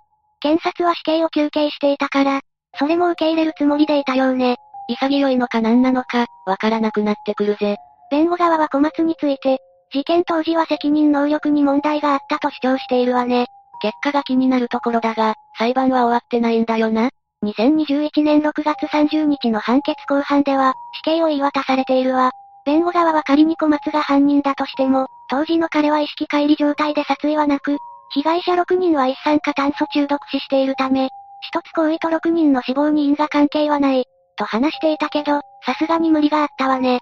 弁護側としては擁護しないといけないんだろうが、さすがに無理があるぜ。さすがに刺した箇所から見ても、6人全員への殺意は明白。と弁護側の主張は否定されているわね。だろうな。というか、裁判は続いていると言っていたのに、しっかり判決が出ているじゃないか。まさかとは思うが、そのまさかで、小松は判決を不服として控訴したのよ。だから、裁判は未だに続いているの。おい、極刑も覚悟しているって発言はどうなったんだ？その発言の記憶も喪失したのか、逃げ癖によるものなのか、小松にしかわからないわ。霊夢が真面目に解説しているのはわかるが、ふざけているようにしか聞こえないぜ。でも、証人がいない以上は残った証拠と小松の証言で裁判するしかないのよ。弁護側は小松が事件の記憶を喪失しているため、訴訟能力がないことを理由に、死刑判決を破棄させる主張をしているわ。いつ頃に結果が出そうなんだ ?2013 年の4月21日に判決公判が開かれる予定になっているわ。もうすぐじゃないか、めちゃくちゃ気になるぜ。6つ目、大阪府堺市煽り殺人事件。で、その事故はどんな感じだったんだ？はい終わりって、どんな状況で出た言葉だったのか、かなり気になるぜ。先に事故、元い事件の概要を説明していくわね。わざわざ事件と言い直すあたり不穏な気しかしないが、とりあえず聞くぜ。事件が発生したのは割と最近なの。2018年7月2日の午後7時半頃だったわ。犯人となったのはトラック運転手として働く40歳の男、中村明宏よ。この時、中村は元妻を迎えに行くために車で移動していたわ。トラック運転手なら安全運転にも気を使いそうなもんだが、違うのか？その疑問はもっともだけど、とりあえず話を進めるわね。被害者になったのは、バイクに乗って走っていた青年、高田匠さん、当時は大学4年生だったわ。匠さんが煽り運転されたのか？ええ、きっかけになったのは、匠さんのバイクが、中村の車を追い抜いたことだったわ。詳しくないんだが、バイクによる追い越し行為って違法なのか？違法ではないわね。でも、車の運転手がヨッとするから推奨はされていないわ。歩いていても、横自転車が通り抜けるとヨッとするし、なんとなくわかるぜ。で、中村は追い抜かれてどうしたんだ？匠さんのバイクに追い抜かれた中村は、激高したのよ。そして、猛烈な煽り運転を始めたわ。猛烈って、一体何をしたんだ？前照灯をハイビームにしたり、クラクションを鳴らしまくったりしたのよ。約 1km も追いかけ続けて煽り続けたそうだから、相当頭に来ていたのね。追い越しはそもそも違法じゃないのに、そんなにしつこく付きまとわれるなんて、災難としか言いようがないぜ。本当の災難はここからなのよ。約 1km にわたる煽り運転の末、中村は、時速 100km のスピードで匠さんのバイクに追突したわ。車とバイクなんだから、とんでもないことになるんじゃないか？その通りで、この追突により、バイクは派手に転倒してしまったわ。匠さんは、脳挫傷や頭蓋骨骨折の重傷を負って、命を落としてしまったのよ。22歳の若者の命がなくなってしまったのか。腹立たしいぜ。中村はそこからどうしたんだ？中村は、一度は現場から離れていったわ。でも、数分後に戻ってきて、そこで自ら警察に通報して、逮捕されたのよ。やってしまったと思って逃げたが、両親の呵責で、戻ってきて実施したってところだな。まあ、パッと聞くとそう思うかもしれないわね。ちなみに逮捕当初の罪状は過失運転致死だったわ。ぶつかったのは恋じゃないのか？これはあくまで、当初の話よ。ここからは、中村の逮捕後のことについて話していくわね。最初に言っておくけど、中村の裁判はまさに異例の事態となったのよ。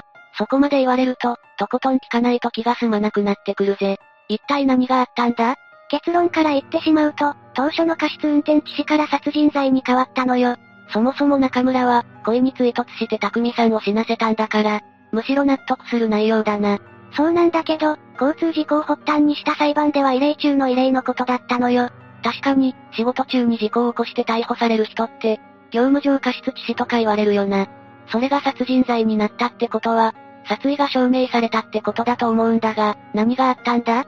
簡単に裁判の流れを話すと、弁護士側は、被告はバイクに腹を立てたことはなく、前方に現れた。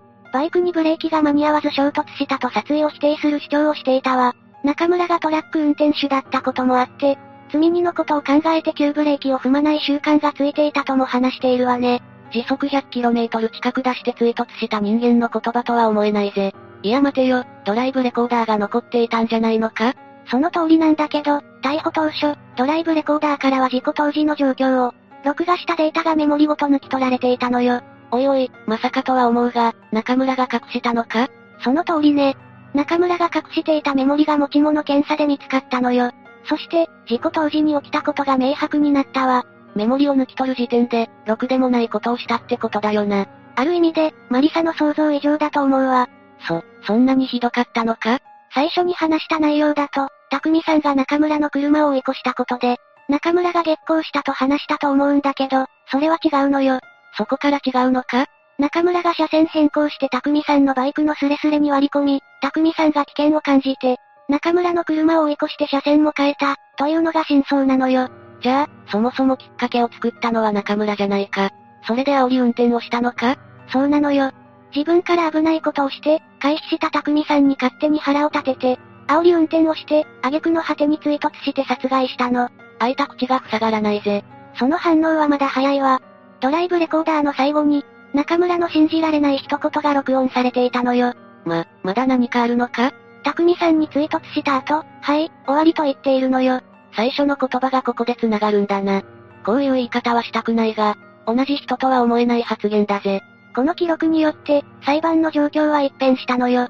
中村の罪が、過失運転致死から殺人罪に変わったというのも、納得のいく話よね。確かに、これは車を凶器にした殺人であって、事故でも何でもないぜ。もう中村も言い訳のしようがないんじゃないか？それでも言い訳はしたわよ。最後の一言については、事故を起こしたことで、仕事ができなくなってしまうという感情から出たと話していたわ。ちなみに中村は運転の前にビールを2杯飲んでいるのよ。だから飲酒運転で、事故を起こしたからもう仕事ができない、と思ったと言い訳したわ。そもそも飲酒運転してる時点で、話にならないぜ。もちろん、裁判でも中村の主張は認められなかったわ。再生されたはい、終わりからは、そういう感情は読み取れなかったと言われたのよ。むしろ、匠さんに対して、ざまあみろと言っているようなニュアンスだと検察側は主張したわ。そうだよな。後付けの言い訳が通用するわけないぜ。だから客観的な事実は、中村は恋に追突して匠さんを殺害した後、証拠隠滅のためにドライブレコーダーのメモリを抜き取って隠し、通報した。ということになるわね。しかも、きっかけも自分の危険な運転で、勝手に起こっただけだし、救いようがないぜ。裁判も同じような結論に至ったみたいね。殺しても構わないと考えていたことが、認められた結果、中村は一審と二審で、殺人罪として懲役16年の判決を下されたのよ。中村は控訴したけど、棄却されてそのまま刑が確定したわ。おいおい、棄却以前に罪が軽すぎないか？故意に人を殺してるんだから、もっと重くてもいい気がするぜ。個人的な感情を言うと、私も罪が軽いと思うわ。でも、隠していた殺意がしっかり裁かれた点は良かったと思うわね。16年の懲役で、中村が罪を反省できるとは思えないんだが、どうなんだろうな。私の考えだけど、当時の中村が反省していたとは思えないわ。マリサは損害賠償命令制度って知ってるかしら？初めて聞いたぜ。どういう制度なんだ？今回のような刑事裁判で有罪判決になった場合、同じ裁判所でそのまま、損害賠償の審理を行う制度よ。これがないと賠償金については被害者側、今回の事件で言うと匠さんのご家族が民事訴訟を行わなきゃいけなくなるの。大事な家族を失って、なおかつ民事訴訟もしないといけないなんて、負担が大きすぎるぜ。その通りね。事件のショックに手間もお金も上乗せされるなんて、被害者側があまりにかわいそうだから、この制度があるのよ。刑事裁判と、民事裁判をセットで行えば、被害者側の負担は軽くなるからね。なるほど、理にかなった制度だぜ。だが、それがどうかしたのか？中村は刑事裁判の後にこの裁判を受けるんだから、問題ないんじゃないか？そのはずだったんだけど、中村はこの損害賠償命令制度に基づいた裁判に、異議申し立てをしたのよ。そのせいで、同じ裁判で賠償金を決められなくて、民事裁判をしなきゃいけなくなったわ。結局は匠さんのお母さんが民事訴訟を起こしたのよ。息子を失った上に、民事訴訟を起こす必要もあるなんて、あんまりだぜ。原告側は9200万円の支払いを求めたんだけど、支払い命令の金額は6100万円だったわ。求めた金額通りではないが、賠償命令が下っただけよかったぜ。賠償が棄却されてしまったら、ますますご遺族が気の毒だからな。そうなんだけど、損害賠償命令制度に基づいた審理に対して、中村が異議申し立てをしたという事実は重いと思うわ。霊夢がさっき言っていた意味がよくわかったぜ。お金を払えばいいってわけじゃないが、異議申し立てをするあたり、中村が反省したとはとても思えないな。むしろ、服役前の段階では反省してないと思うのが自然よね。それだけでなく、中村は被害者のご遺族に追い打ちをかけるようなことをしたのよ。犯行も悪質だしこんな態度だし、中村には二度と車を運転してほしくないぜ。こんな事件を起こしたんだから、もう運転免許は永久に剥奪するのが妥当だな。でも、法律的には中村が運転免許を再取得する可能性はあるのよ。中村の懲役は16年で年齢は40歳だったから、出所するときは56歳になっているはずよ。でも、出所してから運転免許を取り直すことはできると思うわ。また中村が車を運転できるようになるのか？ええでも結核期間という制度があるから、出所してすぐというわけにはいかないわね。結核期間？免許取り消しになった理由によって、最短で1年、最長で10年、免許の再取得が、できなくなるという制度よ。今回の事件はかなり悪質だから、結核期間が仮に、最長の10年だとして、中村が免許を取れるようになるのは66歳ね。66歳か、免許を取らないと言えなくもない年齢なのが怖いぜ。そうね。もし10年より短かったら、さらに確率が上がるわ。中村はトラック運転手だったわけだから、再び車を使う仕事に就く可能性は普通にあるのよ。おいおい、こんな人間がまた免許を取って車に乗るなんて、絶対に反対だぜ。気持ちはわかるけど、日本の制度では、免許証の永久欠格はないのよ。どうあがいても10年だから、再取得の可能性は否定できないわ。恐ろしい話だな。これで中村が免許を再取得して仕事し始めたら、匠さんとご家族の無念はどうなるんだ？全くその通りね。でも、こればっかりは中村が反省して、生涯車に乗らない選択をすることを祈るしかないのよ。すっきりしないぜ。しかし、この話を聞くと、バイクや車で行動を、走りたくなくなるよな。運次第でこんな目に遭うんじゃ、たまったもんじゃないぜ。行動である以上、すれ違う人を選べないからね。自分が危険なことをしたのがきっかけなのに、激行して煽り運転して、挙句の果てに追突してくるんだからな。こんな神経を持った人は少ないだろうが、さすがに怖いぜ。中村のような徹底的な報復をする人は稀かもしれないけど、そういう神経を持った人は、意外といるのよ。最後にそういう人の傾向を紹介しておくわね。おいおい、これ以上怖くなる話をしないでほしいぜ。怖い話かもしれないけど、煽り運転をするタイプの人の心理について話しておくわね。想像もつかないんだが、どんな心理なんだ？これはクレーマーとか虐待をする人にも共通しているんだけど、こういう人たちは被害者意識が強いのよ。クレーマーも煽り運転をする人も、明らかな加害者じゃないのか？結果的にはそうだし、客観的に見ても加害者なんだけど、本人の中では、違うのよ。彼らは被害感情が強くて、クレーマーの場合、この施設の対応で嫌な思いをさせられたという感情が前提にあるわ。嫌な思いをさせられた報復にクレームを入れるってことだな。だからって、何を言っても許されるわけじゃないぜ。それは正論なんだけど、本人の中では怒りが先行してるんだと思うわ。被害に遭ったという意識が怒りと報復行為に正当性を持たせてしまい、旗から見たら苛烈な行為も本人の中でだけは正当化されてしまうのよ。人が最も残酷になるのは、正義に酔いしれた時だって話はたまに聞くが、それを自分の脳内でやってるってことだな。その通りで、被害者は正しいという前提意識も絡んでいるわね。自分は被害者だから正しくて、相手を糾弾することは、正義の行いと判断してるんだな。さらに被害に対する意識が強いから、自分の加害よりも被害感情が先行するという点もあるわね。そしてこれは、中村が起こした事件に関しても共通してるのよ。いやいや、今回の事件の発端は中村の強引な車線変更で、匠さんは危険を感じて追い越しをしただけだぜ。客観的に見ればそうね。飲酒運転は論外だから置いておくにしても、中村は自分の危険な運転に関して鈍感で、追い越されたという、被害感情にだけ敏感になっていたとしたらどうかしら？た、確かに、ドライブレコーダーの内容が判明するまでは、危険な追い越しをした匠さんに怒ったという話をしていたぜ。もしかして、言い訳じゃなく本気で思っていたのか？少なくとも煽り運転を始めてから追突するまでの中村は、自分を被害者だと、感じていたんだと私は思うわ。追突の後にとんでもないことをしたと実感して、レコーダーのメモリを隠して通報したっていうのが私の推測よ。聞けば聞くほど、恐ろしい話に思えるな。完全に避けることはできないけど、そういう気質の人に近寄らないことも、大事かもしれないわね。今回のような事件だと避けようがないのが悲しいわ。とにかく、中村が服役している間に反省するか、永久結核にできる制度ができることを祈るしかないぜ。7つ目、ハイメロドリゴゴフ殺人事件。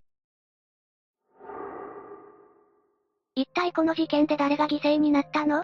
学校ということだし、おそらく生徒か先生だと思うのだけれど、ああ、今回の事件で犠牲になったのはフロリダ州パルメットベイの、サウスウッド中学校の生徒であるハイメロドリゴゴフ。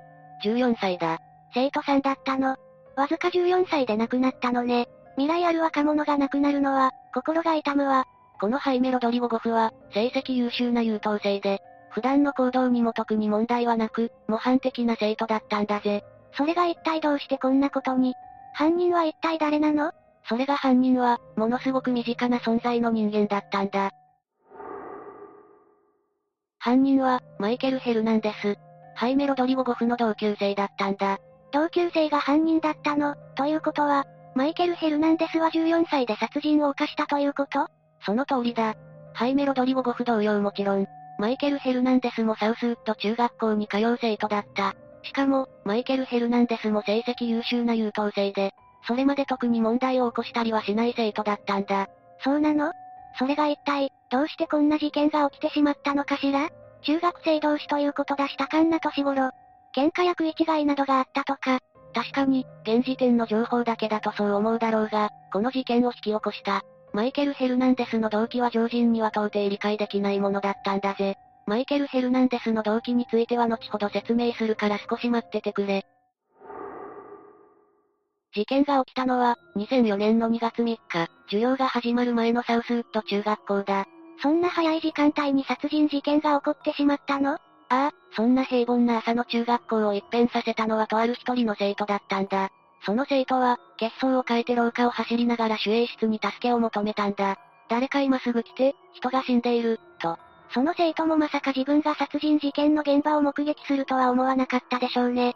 大人でも慌てふためく状況なのに、中学生がそんな光景を見たら、下手したらトラウマになってしまうわ。ただ、守衛室に助けを求めに行った生徒の判断は間違ってなかったぜ。事件の現場は校舎2階、バリアフリーのトイレだ。生徒に連れられた先、守衛が見たものは、凄惨な状況だった。どうなっていたの？守衛がトイレの扉を開くとそこは一面地の海だったんだぜ。ひえ、そんな状況見たら私は失神しちゃうかもしれないわ。そんな血の海の中で横たわる一人の遺体、それがハイメロドリゴゴフだったんだ。かなりショッキングな光景だったでしょうね。けど血の海ってハイメロドリゴゴフは、そんな大量に出血していたの？比喩表現じゃなくて？いや、血の海になるのも納得だ。ハイメロドリゴゴフは全身を、40箇所以上めった刺しにされてバリアフリーのトイレに横たわっていたんだぜ。40箇所？トイレが血の海になるのも納得だわ。それだけ刺されていたら、遺体もさぞひどい状況だったでしょうね。それだけのことを14歳の中学生が行ったという事実だけでも、かなり衝撃だよな。殺人現場を目撃してしまったその生徒は、警察にトイレで死体を見つけた時、帽子をかぶったジャケット姿のマイケル・ヘルナンデスが慌てる様子もなく、手を洗っていたと証言したんだ。どういう神経してるの？初めて殺人を犯した14歳の行動とはとても思えないわ。もちろん、この異常事態に学校は即閉鎖になったぜ。犯人であるマイケル・ヘルナンデスは即逮捕。凄惨すぎる事件に、マスコミはこぞって駆けつけすぐにニュースで報道されたぜ。唯一救いなのは、犯人であるマイケル・ヘルナンデスが、即座に逮捕されたということね。ああ、まったくだな。だが、マイケル・ヘルナンデスが、逮捕されたことを知って怯える生徒が一人いたんだ。え？けど犯人は逮捕されたんでしょ？怯える理由はもうないんじゃない？ああ、殺人者である同級生に怯えることはもうない。ただその生徒、アンドレ・マーティンが怯えた理由は、別にあったんだ。アンドレ・マーティンは、自身の中学校で起きた事件の内容、そして犯人の名前を知って、思わず自分の母親に自身に起きたことを震えながら伝えたぜ。マスコミの報道を見たアンドレ・マーティンが恐れた理由。それは、犯行が起きた前日にクラスメイトであり、犯人でもある、マイケル・ヘルナンデスに声をかけられていたことだぜ。犯人に声をかけられていたの、それはさすがに思い返して、ぞっと血の気が引いてしまうかもね。ちなみにアンドレ・マーティンは、どうやって声をかけられたの ?2004 年2月2日、マイケル・ヘルナンデスはアンドレ・マーティンに、見せたいものがある？ちょっと一緒に来てくれないかな？と授業前に言われたらしいんだ。それ、めちゃくちゃ危なかったじゃない？もしそのままマイケル・ヘルナンデスについて行っていたら、事件は2月3日ではなく、前日である2月2日に起こっていたかもな。そして被害者の名前も変わっていたことだろう。ちなみにアンドレ・マーティンは、なんでついていかなかったの？時計を見て、もうすぐ授業が始まりそうだからと。その時はついていかなかったらしいな。マイケル・ヘルナンデスは、アンドレ・マーティンに断られても、しつこく食い下がり何度も連れ出そうとしたけれど、予令のチャイムが鳴ったことで、とうとう諦めたみたいだな。本当に命拾いしたわね。その代わり、別の被害者が出てしまったけれども、標的にされていたことを知って、アンドレ・マーティンは青ざめていたが、次第にマイケル・ヘルナンデスのことを思い出していったんだ。クラスメイトだったから話す機会もあっただろうし、何か引っかかることがあったのかしら？アンドレ・マーティンは、半年前からマイケル・ヘルナンデスが、事件を起こす兆候があったかもしれないと証言してるんだ。半年も前から？二人の間に一体何があったの？以前マイケル・ヘルナンデスは、アンドレ・マーティンに、僕は連続殺人犯になりたいと話していたんだぜ。よりによってそんなものに憧れてしまうなんて、もっと素敵な職業に憧れて欲しかったわ。ってちょっと待って、マイケル・ヘルナンデスは、ただ単純に連続殺人犯に憧れただけで、ハイメロ・ドリゴゴフを殺害してしまったの恨みがあったとかじゃなくて残念ながら、そういうことになるぜ。マイケル・ヘルナンデスは、日記をつけていたんだが、その日記には僕はテッド・バンディや、ジェフリー・ダーマーのようになりたいと記されていたんだ。テッド・バンディ？ジェフリー・ダーマー？この二人は一体誰なの？この二人は、有名な連続殺人鬼だ。テッド・バンディは、1974年から1978年の間に30人以上の女性を殺害したシリアルキラーだぜ。4年間で30人以上も、伝説のシリアルキラーだ。さらにもう一人のジェフリー・ダーマーも、テッド・バンディに次ぐ、シリアルキラーだぜ。テッド・バンディは、17人の青少年を殺害。IQ120 以上の頭脳を持ちながらも、殺した遺体にレイプ行為遺体を切断したり、食人行為をしたりと残虐に遺体をもて遊んでいたんだ。聞いてるだけでおぞましい二人ね。ただ日記に記されていた内容は、それだけじゃないぜ。マイケル・ヘルナンデスは日記にテッド・バンディと、ジェフリー・ダーマーなどの連続殺人犯を研究したメモを記していたんだ。連続殺人犯の研究？憧れているだけあって、かなり研究熱心だったのね。悪趣味だけど。まあこれに関してはわからなくはないわ。問題は次に記されていた内容だ。そこには殺されたハイメ・ロドリゴ・ゴフ、殺す予定だったアンドレ・マーティン、さらにはその妹の名前までが並べられた殺害リストが載っていたんだ。怖すぎるわ、クラスメイトの身内まで調べているなんて。本当に連続殺人犯の片鱗を見せていたのね。すぐに捕まってよかったわ。まったくだ。それにその日記には、マイケル・ヘルナンデスが殺人を犯す動機も記されていたんだ。どういうこと？連続殺人犯に憧れていたからじゃなかったの？理由はそれだけじゃなかったようだぜ。殺人を犯す理由。それは地球を浄化するという目的のために、ハイメロドリゴゴフを殺したとのことだったんだ。全くもって理解不能よ。どうやったら地球の浄化に、クラスメイトの死が関わってくるというの？ああ、こんなものは到底理解できない、殺人者のザレ言だ。こんな危険な思想を持ち殺す予定のクラスメイトたちと、仲良く学園生活を送っていたとなると背筋がゾッとするぜ。そして今回の事件は、かなり計画性の高いものだとわかる内容が日記に記されていたんだ。ターゲットをトイレに呼び出して殺す、犯行時には髪の毛など証拠が現場に残らないように、帽子をかぶる、帰り血を浴びないようジャケットを羽織ること、殺し終わったら死体をトイレに展示と計画を練っていたようだな。驚いたわ。今回起きた事件の状況とほぼ同じじゃない。マイケル・ヘルナンデスは、計画通りにことを進めてしまったということね。そして日記には、なぜ2月3日に犯行に及んだのか、明確な理由が記されていたんだ。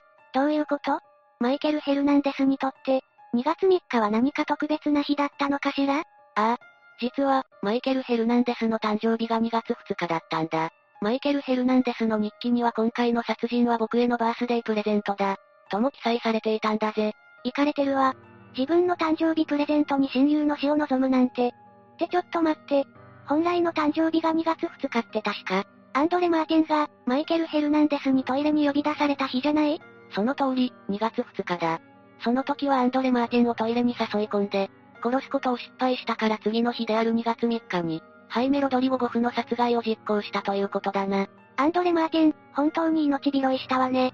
あの時チャイムの予令が鳴ってなかったら、間違いなく被害者は彼になっていたわ。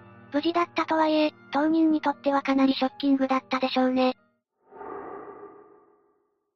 ここで事件当日に何があったのか、全体を通して見てみようか。マイケル・ヘルナンデスは、ハイメロドリゴ・ゴフに見せたいものがあるんだと言って、授業が始まる前に、校舎2階のバリアフリートイレに連れ込んだんだ。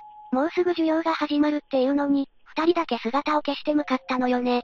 ああ、マイケル・ヘルナンデスは、サプライズがあると言って、ハイメロドリゴ・ゴフを連れ出したんだ。バリアフリートイレの大きめの個室に入ると、マイケル・ヘルナンデスは、所持していたナイフで、ハイメロドリゴ・ゴフを40回以上めった刺しにした。最初に顔と頭、そして最後に喉を切り裂いて殺害したんだぜ。恨みがあったという様子は一切なかったのよね。純粋に殺人を楽しんでるという邪悪さが本当におぞましいわ。犯行後、マイケル・ヘルナンデスは、その後トイレにやってきた生徒に、事件現場を目撃されてしまうんだ。うろたえる生徒、しかしマイケル・ヘルナンデスは、何事もなかったかのように平然としていたんだ。その時点ですでにおかしいわよ。殺人なんてしてしまったら、大人でも冷静でいられないし、ましてや犯行直後を見られてしまったらとても正気じゃいられないわ。ああ、ジェフリー・ダーマー、テッド・バンディといった、シリアルキラーに憧れていると自身の日記に書いてあったから、もしかしたら、殺人を誰かに見てほしいという願望もあったのかもしれないな。こんなことで有名になりたいなんて本当にどうかしているわよ。事件現場を見た生徒は、この惨劇を犯人であるマイケル・ヘルナンデスに尋ねたんだが、マイケル・ヘルナンデスは手についた帰り血を洗面所で洗い流しながら、血がすごいだろう？守衛を呼んできた方がいいと思うよと冷静に言ってのけたんだ。ここだけ見ると、本当にホラー映画のワンシーンね。その後、マイケル・ヘルナンデスはトイレから姿を消し、抜け毛防止用のキャップと、帰り血防止のジャケットを脱ぎ捨て、通常の生活に戻ったんだ。しかし、防ぎきれなかった帰り血が、衣服についているのを教師に目撃されて、そのまま逮捕されたんだぜ。本当に第2、第3の被害者が出なくてよかったわ。連続殺人犯に憧れているということは、そのまま放っておいたらまた人を殺し続けていたかもしれないしね。その可能性は高いな。日記にクラスメイトの身内も含めた殺人リストを作り、計画もしっかりと練っていたようだしな。マイケル・ヘルナンデスは逮捕された後、裁判は始まり、陪審員から第一級殺人で有罪判決が出された。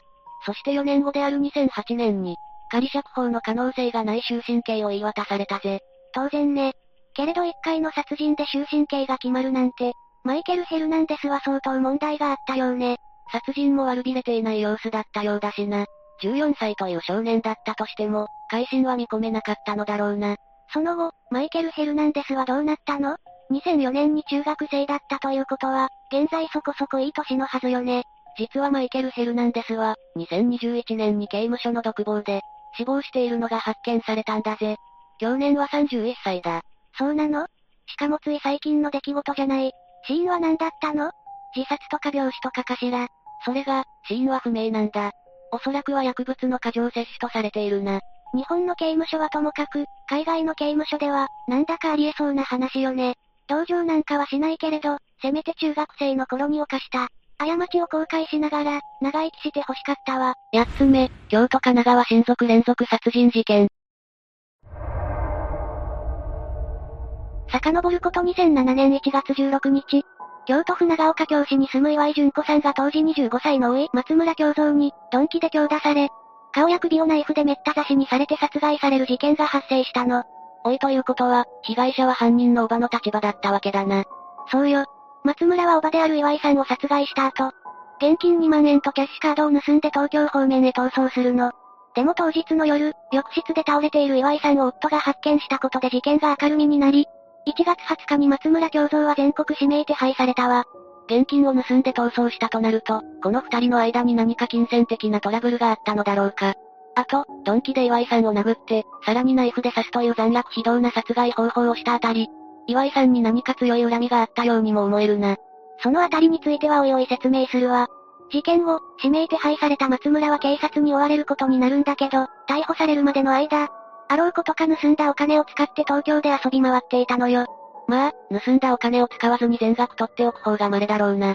もしかしてギャンブルやキャバクラなんかに使っていたんじゃないか？情報によれば、主に風俗で散財したようね。ああ、そんなことだろうと思ったぜ。こうして盗んだお金を使い果たし、お金に困った松村はその後、神奈川県相模原市に住む王子、加藤純一さんを訪ねてお金の無心をしたの。もしかして、お金を渡してしまったのか？いいえ、渡さなかったわ。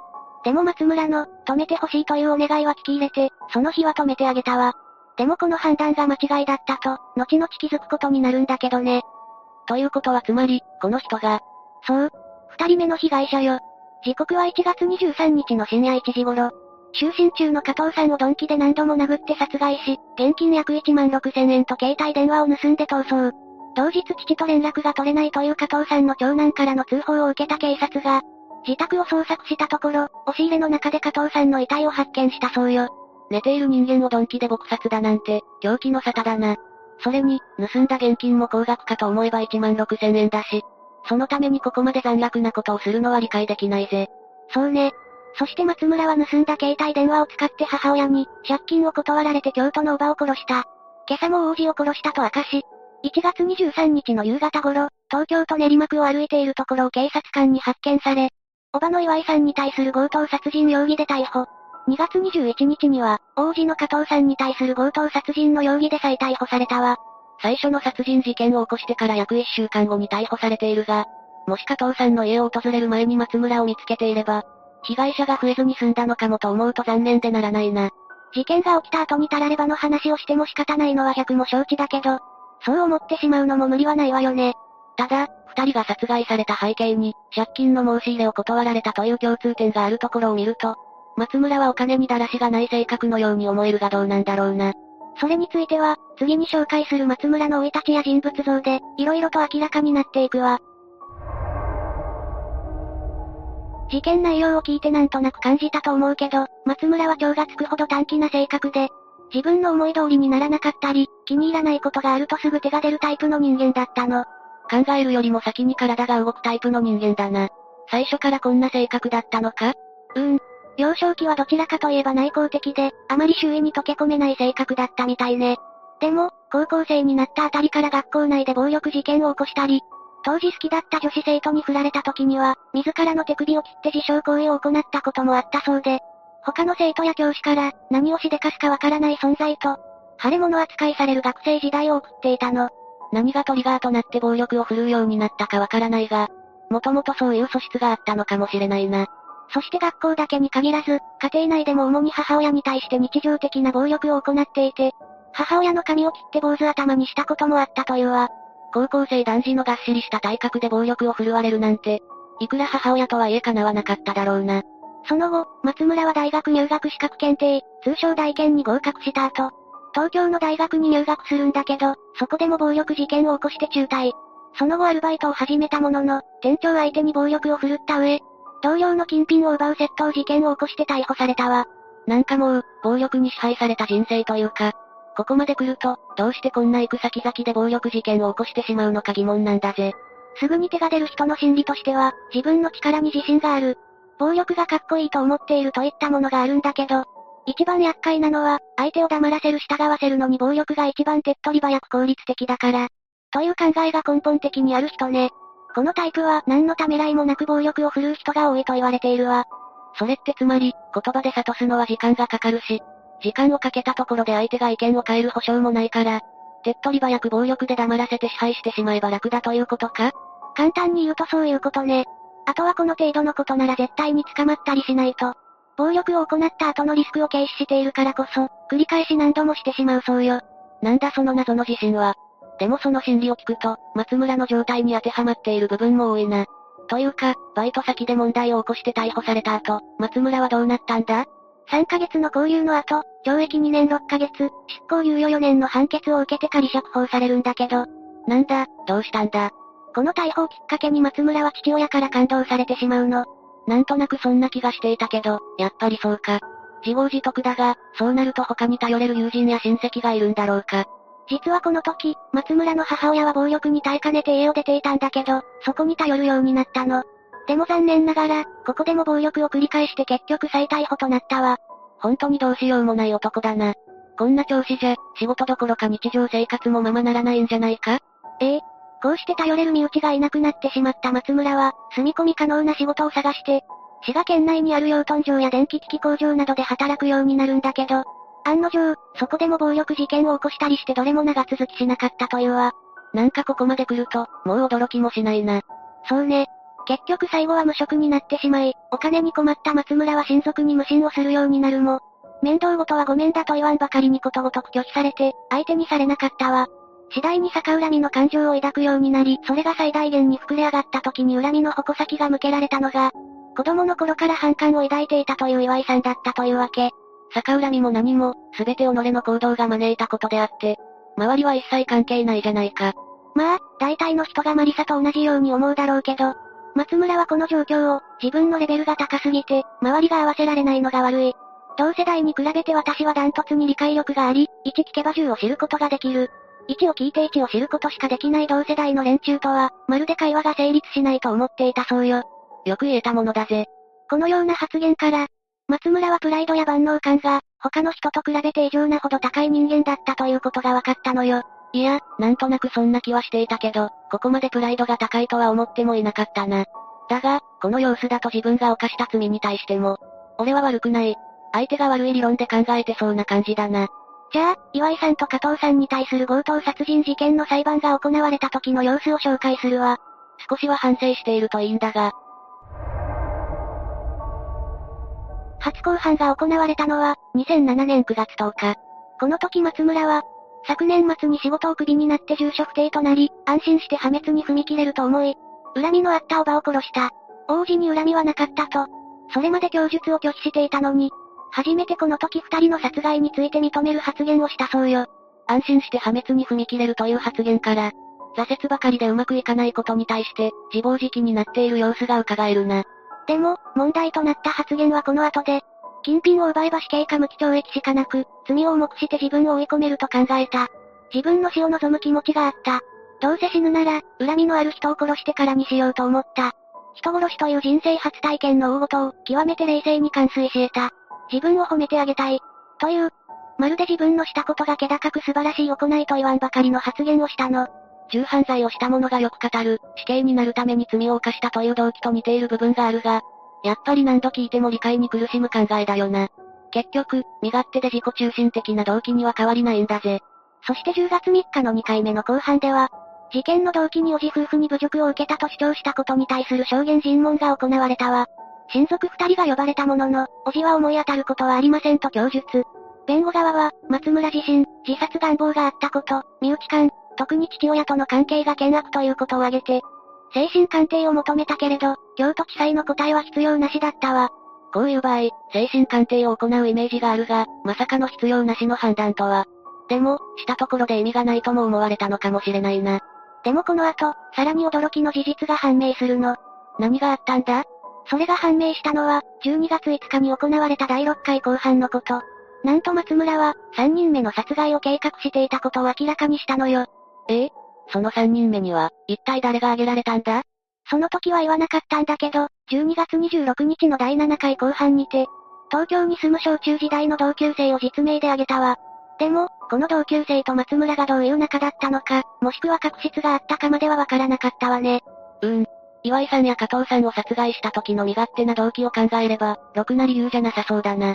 そして2008年1月30日、法廷で調べられた証拠や証言に基づいて意見を述べる論告にて、検察側は、事前に刃物やゴム手袋を用意していた点や、被害者に50箇所以上の傷を負わせた点を挙げて、犯行の計画性や残虐性を指摘したわ。自殺願望については、犯行後逃走しているので信用に値しないと批判し、松村が否定していた強盗目的についても、金品の他に携帯電話などの生活必需品を盗んでいる様子を見ると、発言と大いに矛盾している。とこちらも否定。後に語られた3人目の殺害計画の内容にも触れ、史上稀に見る残虐な事件。二人の命を奪っておきながら、反省の様子がまるでないと極刑を求刑したわ。そういえば松村って、ここまで被害者の二人に対して謝罪の言葉を述べてないよな。そうなの。むしろ二人の冥福を祈るつもりは全くないと断言していたからね。いやもう、どう考えても上場借用の余地はないだろ。それで、弁護側はどう主張しているんだ？弁護側は、今回の事件は殺人と窃盗にとどまるとした上で、犯行は罪を重くしようと強盗に見せかけただけで、本意ではないと強盗目的を否定。死を望むような発言については、死刑は反対論があるから慎重であるべきだと。極刑の回避を求めたそうよ。今更言うのもあれなんだが、窃盗と強盗の違いって何なんだ？ポイントになるのは、盗む際に暴行や脅迫があったかどうかね。相手が見ていない隙に奪ったら窃盗罪。相手の抵抗を暴行や脅迫で抑えながら奪ったら強盗罪が成立するわ。なるほど、そういった違いがあったのか。でも、実際無職でお金に困っていて親戚に無心をしていたわけだし、岩井さんも加藤さんの命もかなり残虐な方法で奪っているわけだから、お金目当てで殺害したと言ってもいいんじゃないか？そうね。そこについては検察側も主張しているわね。だよな。それで、判決はどうなったんだ ?2008 年3月28日。犯行は計画的かつ強い殺意を持って行われ、本人の態度からも反省の色は一切見えず、借用の余地もないことから、極刑もやむを得ない、と死刑が言い渡されたわ。ちなみに言い渡された時、松村はどんな感じだったのか記録はあるのか？あることはあるけど、正直かなりひどいものでね。原因は母を守らなかった父親であって、俺のせいじゃない。全く反省していないし、ざまあみろとすら思っている。別に俺のことを許せない人間は許せなくていい。といった内容が書かれた自筆のメモ11枚を、約20分かけて読み上げたそうよ。最後まで反省なしか。謝罪の言葉があったとしても遺族の心の傷が癒えるわけではないが、最後くらいはあって欲しかったぜ。でも仮に謝罪の言葉を述べたところで本心ではないだろうし、上辺だけの謝罪だとしても意味はないと思うわ。確かに、その考えもあるな。こうして死刑判決を受けた松村だけど、驚くことに判決を言い渡された3日後の3月31日に大阪高裁に控訴しているのよ。え？なんでだ？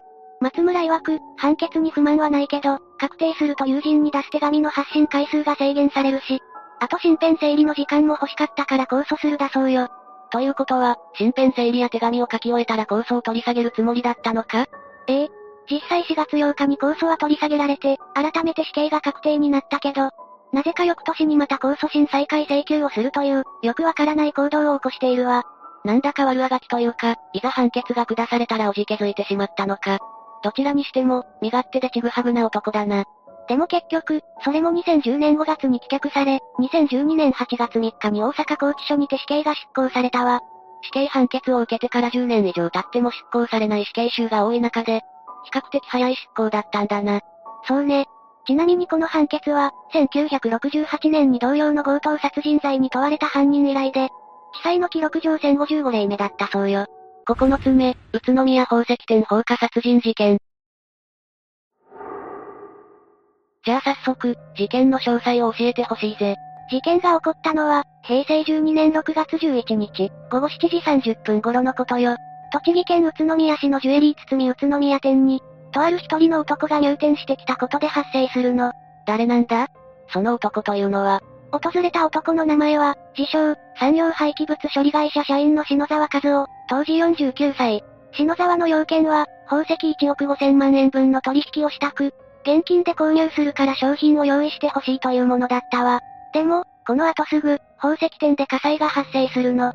話を聞くに、その篠崎って男が犯人なんだろうが、火災の原因はわかっているのか？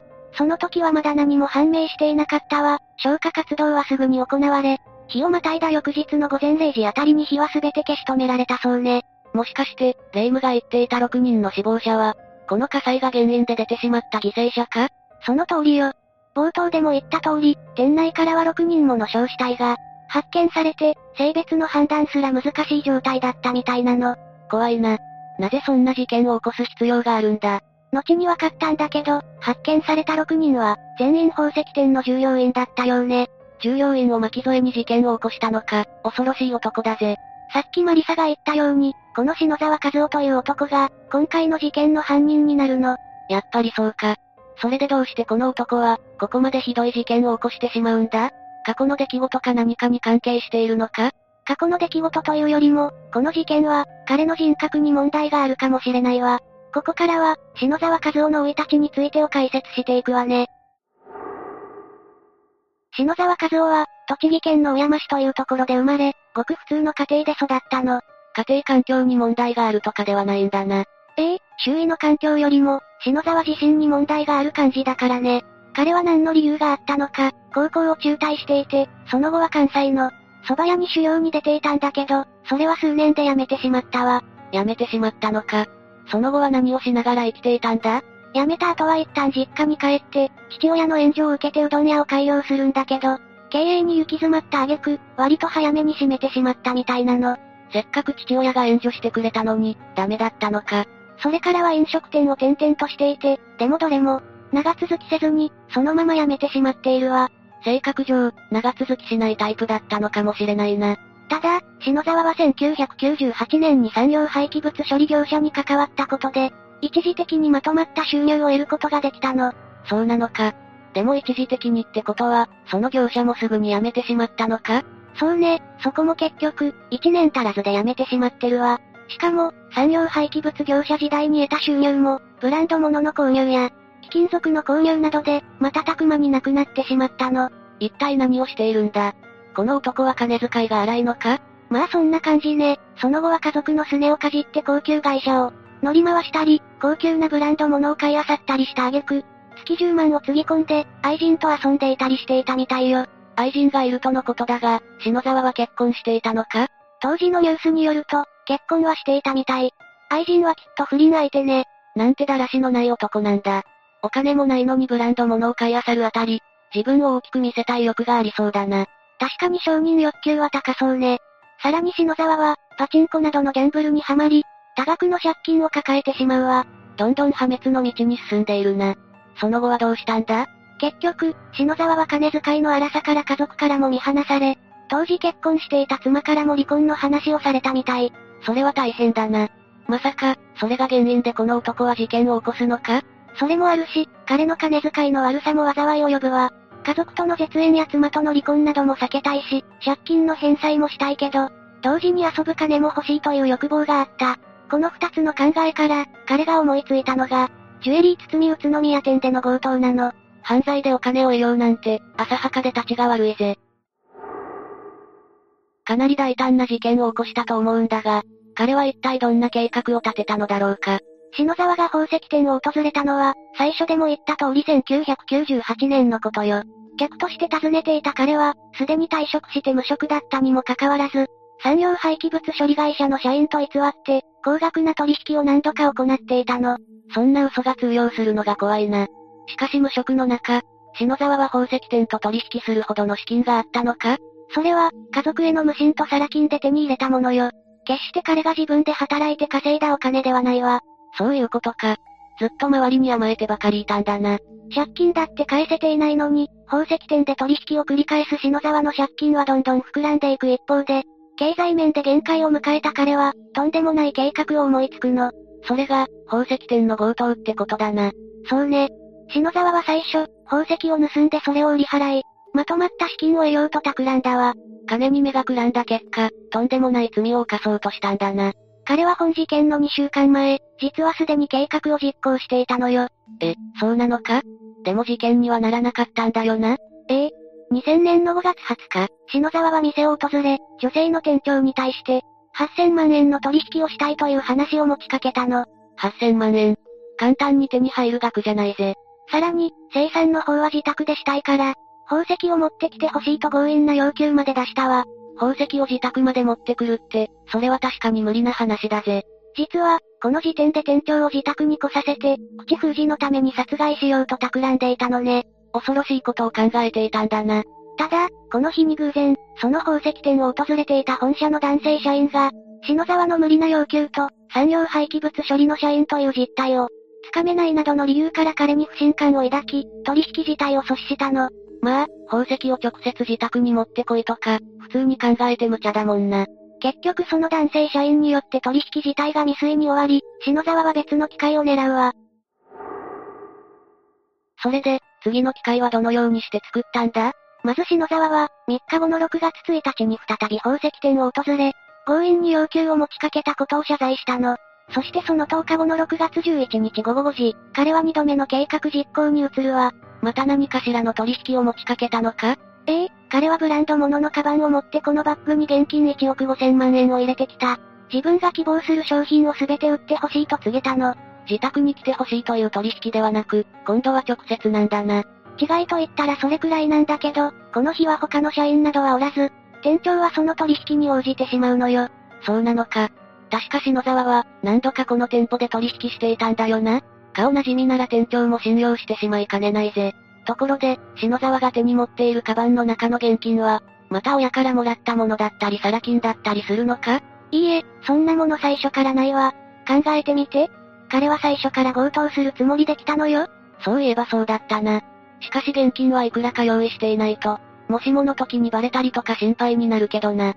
彼はすぐにでも計画を実行するつもりだったの。だから最初からお金なんて用意するつもりもなかったのよ。そういうことか。それで、そのまま実行してしまうのか？そのはずだったんだけど、篠沢が要求した商品を揃えていく中で、店内の在庫だけでは彼が要求した分の宝石を揃えることができなかったの。だから、揃わなかった分の宝石は近くの店舗から、揃えるなどして、手配しなければならなかったみたいね。その時に、篠沢がしようとしていることに気づけたらよかったんだけどな。篠沢は宝石が揃うまで待つ必要があったんだけど、店長は彼に事情を説明して、閉店後の午後7時にまた来てくれないかと話したの。その話に承諾した篠沢は、約束の7時に行くことになったわ。ちなみに店長は本社に、7時から商談があるという旨の電話をしていたみたい。ってことは、篠沢は指定通りの7時に計画を実行することになるんだな。そういうことになるわね。7時に再び来店した篠沢は、あたかも本気で商品を購入する意思があるかのような素振りで、じっくり宝石を見定めているふりをしていたそうよ。現に、彼は約2時間以上もの間、取引を続けていたようだからね。そんなに長時間見ていたのか、もしかしたら犯行を躊躇していたのかもな。その間も店長含め、この後犠牲になる6人の従業員が彼についていたそうなの。この6人の店員さんも、この後悲惨な目に遭うなんて考えてもないだろうな。そして、ついに商談も終わり、彼は行動に移すの。生産は従業員全員の前でやりたいからという口実で、6人の店員全員を、自分の周りに呼び寄せ、みんなが集まった瞬間に篠沢は一気に表変するわ。店員さん、みんな逃げてくれ。彼は隠し持っていたナイフを取り出し、従業員たちに、騒ぐんじゃないなどと言い、脅し始めたの。まず店長から脅し、従業員たちの両手を粘着テープで固定し、その後は篠沢が店長の、両手足を縛り、さらに目はハンカチとテープをつけ、視界まで遮ったそうよ。身動きまで取れなくして視界まで奪うなんて、店員さんはとても怖かったろうな。篠沢は6人の従業員をそのまま休憩室に連れて行き、閉じ込めた後、ガソリンを店内中に撒き散らしたわ。そしてライターで火をつけ、火が燃え広がっている間に宝石類をバッグに積んで逃走したわ。店員さんが動けない間にも、火は燃えていくんだよな。彼らが味わった恐怖はきっと計り知れなかっただろう。その後、現場からは従業員6人の焼死体が発見され、現場の状況から判断し、警察は放火殺人事件として捜査を開始したの。さっきも言っていたが、やはりこの事件は、かなり日本中でも話題になったんじゃないのか？ええ当時メディアでもだいぶ取り上げられたわ。かなり捜査に力が入っていたんだけど、篠沢は意外とあっさり逮捕されることになるわ。そうなのか？どうしてすぐにわかったんだ？それが、ジュエリー包みのブラックリストに篠沢の名前が載っていたことと、事件直前に店舗にいたという証拠が監視カメラで確認できたため、すぐに彼だと断定されたの。結構証拠が上がっていたんだな。それで、彼はそのまま逮捕に至ったというわけか。そういうことよ。彼は事件発生の翌日に警察によって身柄を拘束されたわ。事件発生の翌日って、かなり早くわかったんだな。篠沢は事件について何か言っていたのか？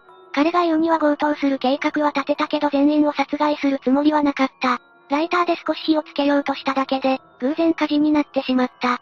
と、殺人については容疑を否認していたわね。そんなへりくつが通用するわけないだろ。殺意を否定した篠沢だったけど、この訴えはすぐに否定されるわ。それでレイム、逮捕後の篠沢には一体どんな判決が出たんだ？ここはやっぱり気になるところよね。裁判が行われたのは2002年3月19日。宇都宮裁判所は、篠沢が犯した罪は非常に凶悪かつ、悪質であると判断し、死刑を求刑したわ。さすがに6人もの命を奪っているもんな。もし本当に命を、奪う気がなかったとしても、死刑は逃れられないと思うぜ。その後、篠沢の弁護側はこれを不服として、控訴。そして上告まで行ったんだけど、二つとも棄却されて、2007年の2月に死刑判決が確定されたの。ここまで大きな事件を起こしながら、判決を不服とする権利があることが驚きだよな。そうよね。篠沢に対しては世間でもかなり悪質で立ちが悪いと騒がれたでしょうね。そもそも篠沢は店員全員を拘束して、目隠しまでして身動きを取れないようにした挙句、ガソリンを撒いて火をつけたんだろ？計画性も見て取れるし、それで殺すつもりはなかったというのはさすがに信じられないぜ。マリサもそう思うわよね。しかも彼は、判決が確定した後も、反省の顔は一切見せずに過ごしていたそうよ。人の命を何人も奪っておいて、そんな態度をとっていたのか。そして2010年7月28日、彼の死刑は執行されて、本事件は収束を迎えることになるわ。金が欲しいというだけの欲望に過ぎないのに、その欲望がこんなに大きな事件を起こしてしまうなんて、人間の感情は時に怖いくらい変貌するんだな。ちなみに、どうして強盗するのに今回犠牲になった店舗を選んだかというと、従業員全員が女性だったからなどと篠沢は供述していたそうよ。そこにも計画性が現れてるな。やっぱりこの事件は悪質だぜ。10個目、横須賀船爆破事件。まずは犯人の生い立ちから説明していくわ。よろしくお願いするぜ。今回の事件の犯人は若松良樹という男よ。若松は1943年山形県尾花沢市にて生まれているわ。4人兄弟の末っ子として生まれた若松なんだけど、父親のことは覚えていないの。それはまたどうしてだ？若松がまだ小さかった頃、父親は出生先のフィリピンで戦死してしまっているの。だから顔を知らないのよ。そうだったのか。母親と残された4兄弟の家庭はとても貧しかったそうよ。そんな中、若松は一人の少女と出会うことになるわ。この少女を M さんとするわね。M さんは東京から山形に疎開してきたようで、同い年だった若松と M さんはすぐに意気投合したわ。それからは、毎日のように M さんと遊んでいたそうよ。遊びたい盛りの時期だろうし、ちょうどいい友達になれたんだな。だけど、そんな日々も長くは続かず、3年ほどが経った頃、M さんは母親が再婚するということで、横須賀市へと引っ越すことになってしまったの。そうして若松と M さんは離れ離れになることになったわ。せっかくできた友達だったのにな。だからといって、その時点で性格が歪んだというわけでもなく、むしろ小中学生の頃は友達が多く、特にこれといった問題行動も起こしていないわ。性格はおとなしいタイプで、機械いじりが好きな少年だったそうよ。それでも、そんな彼にもコンプレックスがあったの。それはどんなコンプレックスなんだ？彼には喫音があったのよ。喫音ってなんだっけ？喋り出す前に、最初の言葉で詰まってしまったり、同じ音を繰り返し発してしまう言語障害の一つよ。だから、授業中に教師に問題を解いてみてと言われても、しどろもどろになることも多々あったそうね。それから若松は、中学を卒業すると、大工見習いとして働くようになったの。機械いじりが趣味だったことから手先が器用で、物覚えも良かったのだけれど、結局大工見習いは1年とちょっとで辞めてしまっているわ。せっかく手に職をつけたのに、それはまたなんでだ？というのも、若松は高校に進学したかったそうなの。それで、兄弟たちは、若松のその意思を汲み取り、なんとか高校へ進学させてやれないかと思っていたそうね。しかし母親が猛反対して、結局高校へは進学できなかったわ。それから事件の8年前となる1960年、若松は現在でいう西東京で、再び大工の見習いの仕事を見つけて、そこで働くようになったの。結局は大工になったんだな。え？え。それから3年後には一人前の大工となり、一級建築士を目指して勉強に明け暮れる日々を送っていたわ。それと同時に、子供の頃からのコンプレックスである喫音を直すために矯正所にも通っていたそうよ。真面目で努力家な青年に育った若松だったけれど、彼にはどうしても会いたい人がいたの。あ、もしかして。ええ幼い時に毎日のように一緒に遊んでいた M さんのことが忘れられずにいたわ。23歳になっていた若松は、M さんに会いたい一心で、その気持ちを手紙にしたためたの。M さんはというと、犯罪に手を染めてしまった父が服役中のため、家計を支えるために飲食店で働いていたわ。そうして手紙を受け取った彼女はとても喜んで、若松の会いたいという気持ちに応えてくれることになったの。M さんはいい人だな。その後何度か会ううちに、二人は親密な関係になっていき、やがて同棲生活を送るようになったわ。それから間もなくして、結婚の約束までしているわね。今のところ、事件に繋がりそうな部分はないように感じるがな。それが、実は M さんには秘密があったのよ。その秘密というのが、M さんは18歳の時にすでに結婚していたということだったの。でもそれは相手が裕福だったから結婚しただけであって、そこに恋愛感情は一切なかったそうよ。だから M さんは今の夫と離婚して、若松と一緒になると愛を誓い合ったわ。それならやっぱり問題はないじゃないか。それで重婚ともなれば、話は別になってくるが。だけどこの後、若松に衝撃の事態が襲うことになるわ。なんと、M さんが何も言わずに突然アパートから出て行ってしまったの。この事態に絶望した若松だったけれど、なんでそんなことをしたのか、理由を聞かないと納得できないわよね。まあ、私が同じ立場でもそうだろうな。だから若松は、なぜ何の前触れもなくアパートを出て行ったのか、M さんに問いただしたわ。すると M さんは、あなたの母親に、あなたとの結婚を猛反対されていると言ったの。その他にも、父が刑務所で亡くなって、一人ぼっちになった母親を放ってはおけません。とも言ったわ。この時、実は M さんの言う通り、若松の母親は、M さんとの結婚にも反対しており、犯罪者の血を引く娘との結婚なんて認めないという旨の手紙を、M さんに送りつけていたそうだわ。M さんが罪を犯したわけじゃないだろうに。それでも若松は、M さんと一緒になることを諦めておらず、一軒家を借りて、そこで一緒に住もうと考えていたわ。だけどそこで、意外な形で M さんに裏切られることになってしまうの。今度は何だって言うんだ？若松と同じ工務店に勤める一つ上の男性に、若松のことをよく相談していたそうなの。だけど、相談を重ねていくうちに、その男性と親密な関係になってしまったの。それを知った若松はショックのあまり、6年間勤めた工務店を辞め、引っ越しまでしているのよ。ただ、幼少期からの知り合いであり、一度は愛を誓い合った仲だから、そう簡単に忘れることもできず、行く当てのなくなった愛は、やがて憎悪へと変貌を遂げたわ。じゃあ結局、事件の発端となったのは、M さんとの関係が原因ってことか？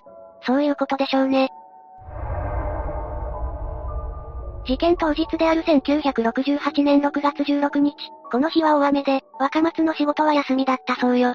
そこで若松は何気なくテレビを見ていたんだけれど、そこで、今日が父の日だということに気づくわ。それに16日という日付も気になったそうよ。それはまたどうしてだ？?16 日は父が戦死した日であり、M さんと再会した日、M さんと愛を誓い合った日、工務店を辞めた日、すべてが16日だったの。それはまたすごい偶然だな。そして、日曜日になると、M さんは必ず出かけていたそうよ。それが男に会いに行っていたのなら、と思うといても立ってもいられなくなり、ついに若松は恐ろしい考えを抱くようになるの。どうやら M さんはよく横須賀線を利用していたようで、その横須賀線を爆破してやろうと考えるわ。どうやったらそういう思考になるんだ。そして好きだった機械いじりの技術を活かして、次元型爆弾を作り上げてしまったの。それから、午後1時45分頃、横須賀発東京行きの電車内にある網棚の上に次元型爆破装置を設置して、その場を後にしたわ。その約2時間後、ほぼ3時半頃ね。国鉄横須賀線が大船駅から出発したの。そして、100メートルほど先の踏切に差し掛かったところで、6両目に設置した装置が爆破したわ。怖すぎるんだぜ。この爆破によって、窓や座席、天井は吹き飛び、車内は大パニックとなったわ。そして、ちょうど網棚の下に座っていた会社員の A さんが帰らぬ人となってしまったの。A さんは、生まれて間もない長女が入院中の病院へ行った帰りで、初めて迎えた父の日だったのよ。だけど彼は突如として事件に巻き込まれてしまったの。許せないんだぜ。その他に死傷者はいなかったのか？この爆発で他にも28名の重軽傷者が出たけれど、死者は A さん一人だったわ。この日は行楽帰りの人々で賑わっていて、電車内も混雑していたそうなの。重軽傷者の中には、飛び散った破片で胸の肉を削がれた人や、左手を切断した人、左股に穴が開いてしまった人もいたそうよ。どれも重い怪我ばかりだな。神奈川県警は爆破があった下の座席から、赤いビニールテープ、紙箱の破片、単一の 1.5V の乾電池4本、20センチほどのコード、タイムスイッチのゼンマイと歯車を発見したわ。これらの状況から、爆発物に次元装置が付けられていたことは間違いないとして、使用された爆発物はダイナマイトか、塩素酸カリと硫黄を混合した粉末系火薬と断定されたの。遺留品だけでそこまでわかるなんてすごいな。6月17日、警察庁は神奈川県警の要請により、関東管区警察局、警視庁、静岡、千葉、兵庫、埼玉県警の捜査担当官と、科学警察爆発物専門官を大船署に招集したわ。緊急会議を開き、広域捜査体制を取ることを決め、広域重要107号事件に指定したわ。そこまで大掛かりな捜査を行う必要はあったのか？ええ。1960年代は交通機関を狙った爆破事件が多発していたの。だから警察も重要事件として取り扱うことを決めたのね。それから翌17日の現場検証で、爆破装置を包んでいたのは、4月17日付の毎日新聞玉版であることが分かったわ。この新聞は、西多摩、南多摩、府中、八王子、立川、日野、町田等、十数万世帯に配られていることまで分かったの。でもそれだけじゃ、数が多すぎてどれがどれだかわからないぞ。もちろん他にもあるわ。遺留品である乾電池はナショナルのハイトップであること。そしてタイムスイッチは松下電工製の ET63 型ということも分かったわ。科学警察研究所の鑑定では、火薬に使用されたのは、ニトロセルロースとニトログリセリンを主成分とするもので、日本では療養散弾の弾薬として使用されていることが判明したの。この無塩火薬は、都道府県公安委員会から猟銃を所持する許可を与えられたものなら鉄砲火薬店で購入することが可能よ。若松は猟銃の所持許可を持っていたのか？持っていたわ。だけど、ここではまだ捜査線上に上がってくることはなかったの。それからも警察の捜査は続き、6月19日、爆破装置を詰めていた箱の出所が分かったわ。車内に散らばっていた紙箱の切れ端を集めて復元した結果、裏側に、門前町ミスズ総本店と木版のような印字がされていることが分かったわ。このミスズ総本店というのは、名古屋市中区門前町にある菓子製造販売店で、箱はシャチホコモナカというお菓子の箱で愛知県内のみで販売されているの。だんだんと若松に近づいてきたな。その後の警察の調べで、三玉地区の鉄砲所持者は6572人。その中で毎日新聞を購読しているのは460人だったわ。8月から10月まで、延べ1万6000人の捜査員が動き、11月に入ると、重要な容疑者が浮上してきたの。それが若松よ。若松は猟銃所持許可を受け、水平に連散弾銃を所持しているわ。そして、新宿の里見鉄砲店で SS 火薬 250g。1968年3月に立川市の三新小銃器営業所で SS 火薬 250g を購入しているの。さらには同年の1月から6月まで毎日新聞を購読していたこともわかっているわ。そして極めつけは、林家の夫婦が1967年10月24日に名古屋駅売店でシャチホコモナカを4箱買い、そのうち10個入りを新婚旅行土産として若松に渡していたの。これじゃあもう逃げられはしないな。若松は、テレビで自分が起こした事件が報道されているのを見て、大変なことをしてしまったと、罪の重さを実感していたわ。そして、自らの人生に幕を下ろそうと、北へ向かって車を走らせたそうよ。そうしてたどり着いたのは地元の山形で、彼は顔も覚えていない父親の墓参りをしてからすぐに出発しているわ。その後、静岡県にある岬で海を眺めているうちに、生きていこうと考えを改めたようね。今更考えを改めても、もう取り返しはつかないんだぜ。そして11月9日午前7時、捜査本部は若松に任意同行を求めたわ。それから横浜県警の捜査本部に連行されることになったの。最初こそ事件に関して否認を続けていたのだけど、時が経つにつれ、ぽつりぽつりと自供を始めたわ。それから午後6時、若松は殺人、殺人未遂、戦車複没致死、電気車転覆、傷害、爆発物取締罰則違反の容疑で逮捕されたのよ。そんなに罪状がついたら。ええ極刑は免れないでしょうね。横浜地方裁判所は1969年3月20日、戦車転覆致傷罪を電車破壊致傷罪として、起訴された罪の全てを認め、若松に死刑判決を言い渡したわ。個別の被害者との関係としては、1人は殺人罪、2人は傷害罪、12人には傷害致死罪が適用されたの。